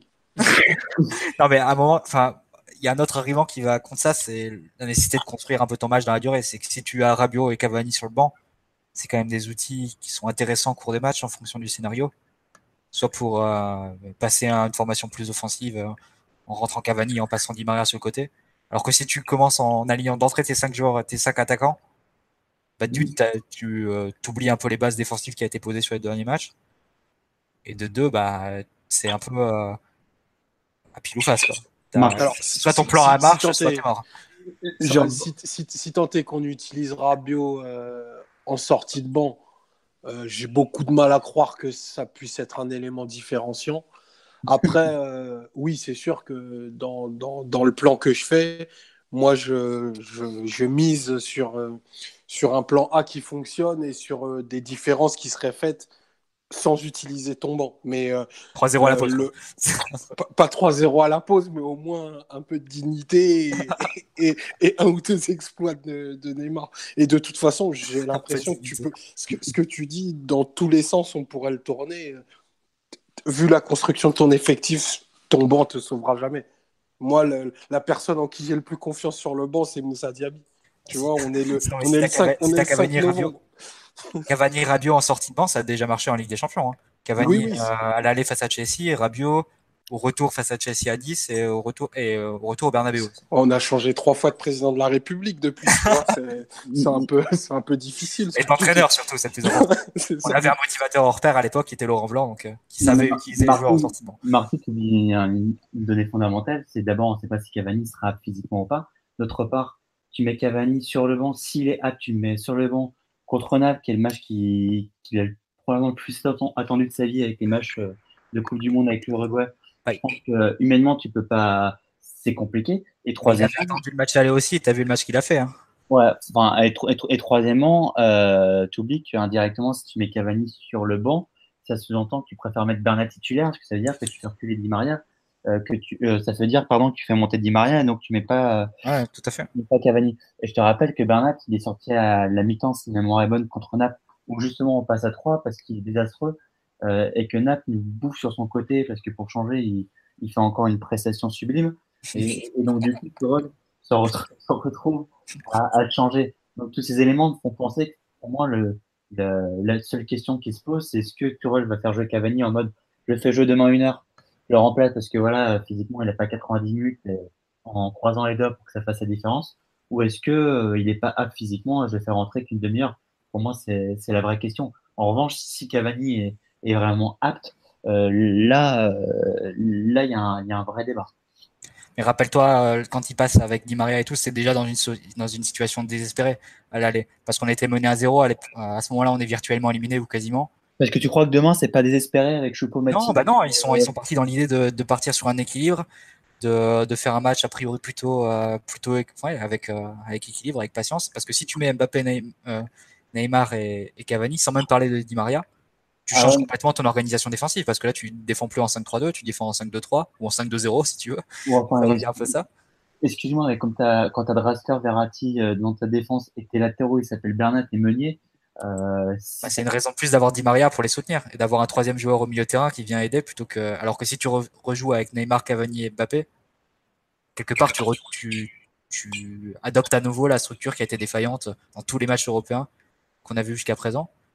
Après, moi, c'est pas du tout un, un, un constat anti-Cavani hein, que je fais. Moi, dans l'idée, j'aimerais bien l'aligner avec Mbappé et Neymar, mais. De toute façon, il faut voir comment ça mettrait, ça mettrait à poubelle tous les acquis défensifs que tu as depuis deux matchs. C'est pas le ouais, Je sais pas si c'est si ce qu'on ce qu'on ira faire demain. Et je pense que Tourelle, il sera plutôt dans le sens, il va s'abriter derrière la condition physique de, de Cavani. D'ailleurs, c'est quand même assez pratique de pouvoir dire, bah, Cavani n'a pas joué depuis deux semaines, c'est pour ça qu'il n'est pas risqué. Enfin, il peut lui tenir un discours comme ça, quoi. Ouais, c'est probable. Et sortir Bernat à la mi-temps, comme à l'aller. C'est sortir Bernat à la mi-temps quand on sera 0-0 ou à 0-1, oui, ça. Exactement. L'idée de jouer le nul, c'est non, messieurs. T'as trop de joueurs aptes à l'erreur et un nul te condamne à vivre des autres. Euh, de mémoire, si on fait match nul et qu'on gagne les deux derniers matchs, ah, bien sûr, on est qualifié la FIO. Ça ne dépend que de nous. Attention, hein. il faudrait retrouver. Qualifié, quoi qu'il arrive. Voilà, il faudrait retrouver le très bon article de l'ami Homer sur la situation du PG après la Coupe d'Europe. Mais euh, de mémoire, c'est vraiment ça. Hein. C'est si on si on gagne les deux, si on prend 7 points sur la phase de retour, euh, sur le 7 points, voilà, t'es qualifié. Donc voilà. Ah, on, dirait, on dirait le scénario de, de France-Israël et France-Bulgarie. Moi, ça me fait peur ton truc. Non, c'était pas un point en deux matchs. c'était un point en deux matchs et on avait caillé. Donc... Non, mais là, c'est important de gagner demain, sans blague, parce que croire que si t'as pas gagné les deux, aucun des deux matchs face au Napoli, que tu peux gagner face à Liverpool, qui est une meilleure équipe euh, collectivement, qui a des individualités qui sont au moins équivalentes aux tiennes, ça enfin, il faudra un concours de circonstances et qu'ils viennent avec une équipe B en étant quasiment qualifiés. Quoi. Donc c'est vraiment important demain de, faire un très bon match et si possible de le gagner. C'est, Bon, écoutez. Euh, on va finir. Euh, non, on va continuer à avancer. La composition napolitaine, alors je vais la faire parce que ça ira plus vite, puisqu'on a un peu fait le tour côté PSG, puis on est déjà à 1h41 d'émission. Euh, en gros, bah, ça sera Ospina dans les buts, le Colombien, qui a fait un bon match à l'aller. Maximovic, qui est, titu qui est favori pour être le titulaire côté droit, donc un arrière plutôt, comment dirais-je, prudent. Euh, comment il s'appelle? Raoul Albiol et l'immense Koulibaly dans l'axe et Mario Rui côté gauche. Ensuite, euh, milieu droit. Le duo Alan Amchik dans l'axe et normalement plutôt Fabien Ruiz côté gauche plutôt que Zielinski. Et enfin devant, ça sera forcément le duo euh, des deux fourmis magiques là, euh, Insigné et Mertens. Voilà, il n'y a pas, de, pas trop de surprises à attendre côté napolitain. L'équipe tourne bien. Ancelotti s'est montré particulièrement confiant et c'est pas si courant de l'entendre avoir un discours aussi positif, je trouve, avant le, le match. On verra ce que. PSG Porto, euh, le match de la dernière chance, il avait sorti J'ai un bon feeling ouais. dans les, dans les annales et qu'on a gagné d'or. Et bah, c'est exactement la phrase qu'il a sortie cet après-midi. Il a sorti J'ai un bon feeling il a sorti j'ai un, bon pressentiment ou un truc comme ça. Mais j'ai pas pu voir la conférence en italien en direct, j'ai pu voir, avoir que des transcripts, donc euh, je ne saurais pas te dire la phrase exacte, mais c'est une phrase très très similaire en tout cas. Et vraiment, euh, il, est, il, est, il, est, il, est, plutôt confiant l'ami Carlo. Je le trouvais plus réservé avant l'aller que, que là. Il sort d'un très très bon match face, au, face à la Roma, hein. le, ouais. qui, qui, a été joué en même temps que, que Marseille euh, PSG. Mm. Et c'est un peu un miracle que ça se finisse à un partout avec une égalisation de Mertens. Euh, dernière minute, je crois qu'Alexis aussi il avait vu le match. Il passe. C'est un match qui domine. Euh, enfin, il y a deux buts refusés pour hors-jeu, une domination totale et, ils se prennent un but euh, sur une touche. c'est un match qui doivent gagner 5-1 si, si, tu le rejoues 10 fois par rapport à toutes les occasions qu'ils ont eues. Mais n'empêche, je pense qu'à retenu du rôle du match, c'est que la Roma, ils vont trois fois dans la surface de Naples c'est un, but c'est un but de El Sharawi. Et c'est deux grosses occasions manquées par euh, Dzeko. Une action, il réclame un, un, un penalty d'ailleurs, où ils sont encore en train de gueuler pour Speno d'ailleurs, au, au, passage. Donc, euh, donc voilà, je pense que c'est notre grande chance demain, c'est que la défense de, du, du, Napoli, même si elle a beaucoup progressé avec Sarri et continue de progresser avec Ancelotti, ça reste quand même le maillon faible de, de cette équipe. Et, et face à Neymar et Mbappé, c'est, disons que c'est notre seule grande chance demain, demain à Naples. Oh, vu, tout, vu tout le mal qu'on a allé dans les surfaces adverses, euh, il ne devrait pas être très inquiété à ce niveau-là. En tout cas, il est en mode pendaison. J'espère qu'il sera en smoking demain. Hein, parce que... Non, non, mais pas du tout. Je, je, le sens bien. Mais euh, au, match aller, on, enfin, on, a, on, a, on a très peu de situations où on met Albiol en danger, par exemple. Ce serait quoi un match, un match pour toi Un match digne ah ouais, ce serait quoi un match digne pour toi, vu que c'est ce que tu attends demain? euh, Putain, attends, j'essaye, j'essaye de me rappeler le dernier match digne qu'on a fait sur un grand terrain à l'extérieur en Coupe d'Europe. Ah bon, bah, avec, avec, avec en Coupe d'Europe sur un, face à un gros, c'était il y a deux ans et demi, hein, face à Chelsea.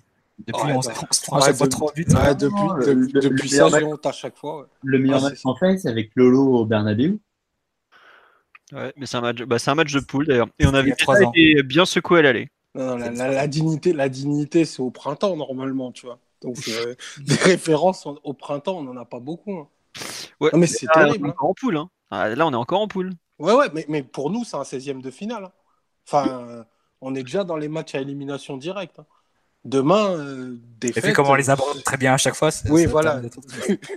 Généralement, qu'on fait deux erreurs en 14 minutes, est-ce qu'ensemble on va le faire demain C'est ça bah, euh, espérons qu'on ne fasse pas comme la dernière fois, surtout. Moi j'ai commencé à distribuer les flyers et tout. Hein. bon. Euh, vous voulez rajouter quelque chose sur ce Napoli PSG ou, pas d'ailleurs Parce qu'on a un peu fait le tour quand même. Tiens, on nous dit je suis peut-être pas Ancelotti, mais moi aussi j'ai un bon feeling pour demain. Mais globalement, on est beaucoup plus confiant, je trouve, qu'avant le match aller. Enfin, moi personnellement, euh, quand je voyais le 4-2-3-1 de l'horreur s'avancer au Parc des Princes. On est tous un peu bétonista en fait, hein, j'ai l'impression ici. écoute, on ne pas vraiment euh, tous les avis. de toute façon, là, tu prends une leçon, une leçon tactique de mettre euh, Carlo Ancelotti et, en proposant rien, tu trouves quand même le moyen de mettre deux buts. Donc, on, va trouver du positif dans, dans le négatif. Tout à fait. Comme on dit, demain avec le TAS, on va le faire. Donc, euh, au pire, on a le tribunal avec nous. C'est bon. on est sauvés, les gars. Euh, bon, bon, on va attaquer la dernière partie de l'émission. Je m'excuse. On va faire le petit tour hand foot euh, féminin, tout ça. Parce que bon, il faut quand même qu'on avance. donc le hand, belle victoire hier contre match au sommet de la Ligue des Champions. PSG Hand, ils ont géré ça sans problème contre Zeget qui étaient des Hongrois. Victoire 33-31, un match vraiment euh, de très haut niveau euh, européen, parce que c'était les deux favoris de la poule. Euh, victoire donc de deux buts à la fin. PSG qui débute mal, qui revient, qui domine, qui prend large. Zeged qui revient, Paris qui reprend un peu d'avance. franchement, un match très sympa. belle ambiance à Coubertin et une victoire qui place le PSG en très très très très bonne solution, situation pardon pour accéder après au huitième et au quart en étant à domicile. Donc, une très bonne chose de faite. Euh, c'était le dimanche après. Mais en même temps, les féminines jouaient à Bordeaux sur la pelouse du Matmut Atlantique. D'ailleurs, il y avait 4000, 4500 euh, spectateurs. Donc, c'est pas mal pour les foot féminins quand même, faut le signaler. Euh, victoire 2-0, c'est de mémoire Katoto, oui, qui ouvre le score de la tête au second poteau. bon bah voilà, centre de Wang, la chinoise qui a débarqué cet été, qui fait des bonnes choses si j'ai bien compris. Et le deuxième but, c'est en fin de rencontre, c'est Gianni qui euh, marque dans le but vide sur une action euh, un peu euh, confuse. Donc globalement, au classement, bah, comme toutes les semaines, le PSG est derrière l'OL à deux points. Et le, bah, le prochain match, justement, il y a trêve international et ensuite le grand choc contre Lyon le dimanche 18 novembre. Donc ça sera au stade Jean-Bouin, diffusé sur Canal+. Voilà. Euh, et enfin, la réserve qui jouait à. Comment ça s'appelle? En National 2 à Granville, qu'on avait, bah, Granville euh, de mémoire, euh, c'était pas là le dernier match de la Ben Arfa avec le PG ou non, c'était pas Granville, c'était bon, bref, on s'en fout. Match nul 2-2, tous les buts ont été marqués en 10 minutes autour de l'heure de jeu, c'est un, truc assez fou. Granville a ouvert le score, Météane Guclu a égalisé juste après, ils ont repris l'avantage et c'est Attaque a réduit la marque, enfin qui a égalisé. Donc 2-2, bonne opération, le PSG toujours en haut de tableau, parce qu'on doit être quatrième, et globalement, l'équipe était un peu la même que d'habitude. Il me semble que ouais, a intégré le 11 de départ, et Bernard était capitaine devant la défense, si je ne me trompe pas. Donc euh, plutôt une bonne chose. Euh, voilà, euh, ça suit son cours. Avranches, voilà, c'était pas Granville, c'était Avranches, le dernier match de Sir Atem Benarfa, effectivement. Et il me semble que les, on me demande des nouvelles de Thiago Motta, mais je crois que les 19 n'ont pas joué ce week-end. Euh, en tout cas, ça me dit rien du tout, je vais pas vous mentir. Il joue forcément demain en Youth League un match très important contre le Napoli, puisque bah il joue euh, le. Non, voilà, c'est toujours la trêve chez les petits puisqu'il y a les vacances scolaires. Enfin, il me semble que c'est ça en tout cas.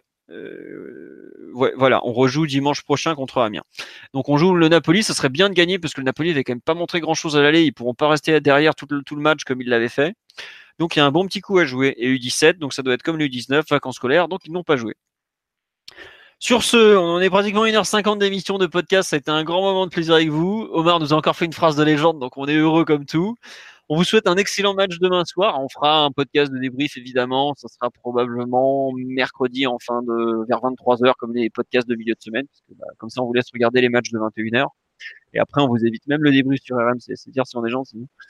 Sur ce, je vous souhaite une bonne soirée à tous et bon match demain. Au revoir tout le monde et encore merci pour votre fidélité parce que vous êtes encore près de 500 à nous écouter là un lundi soir. Au revoir. Ciao. Ciao.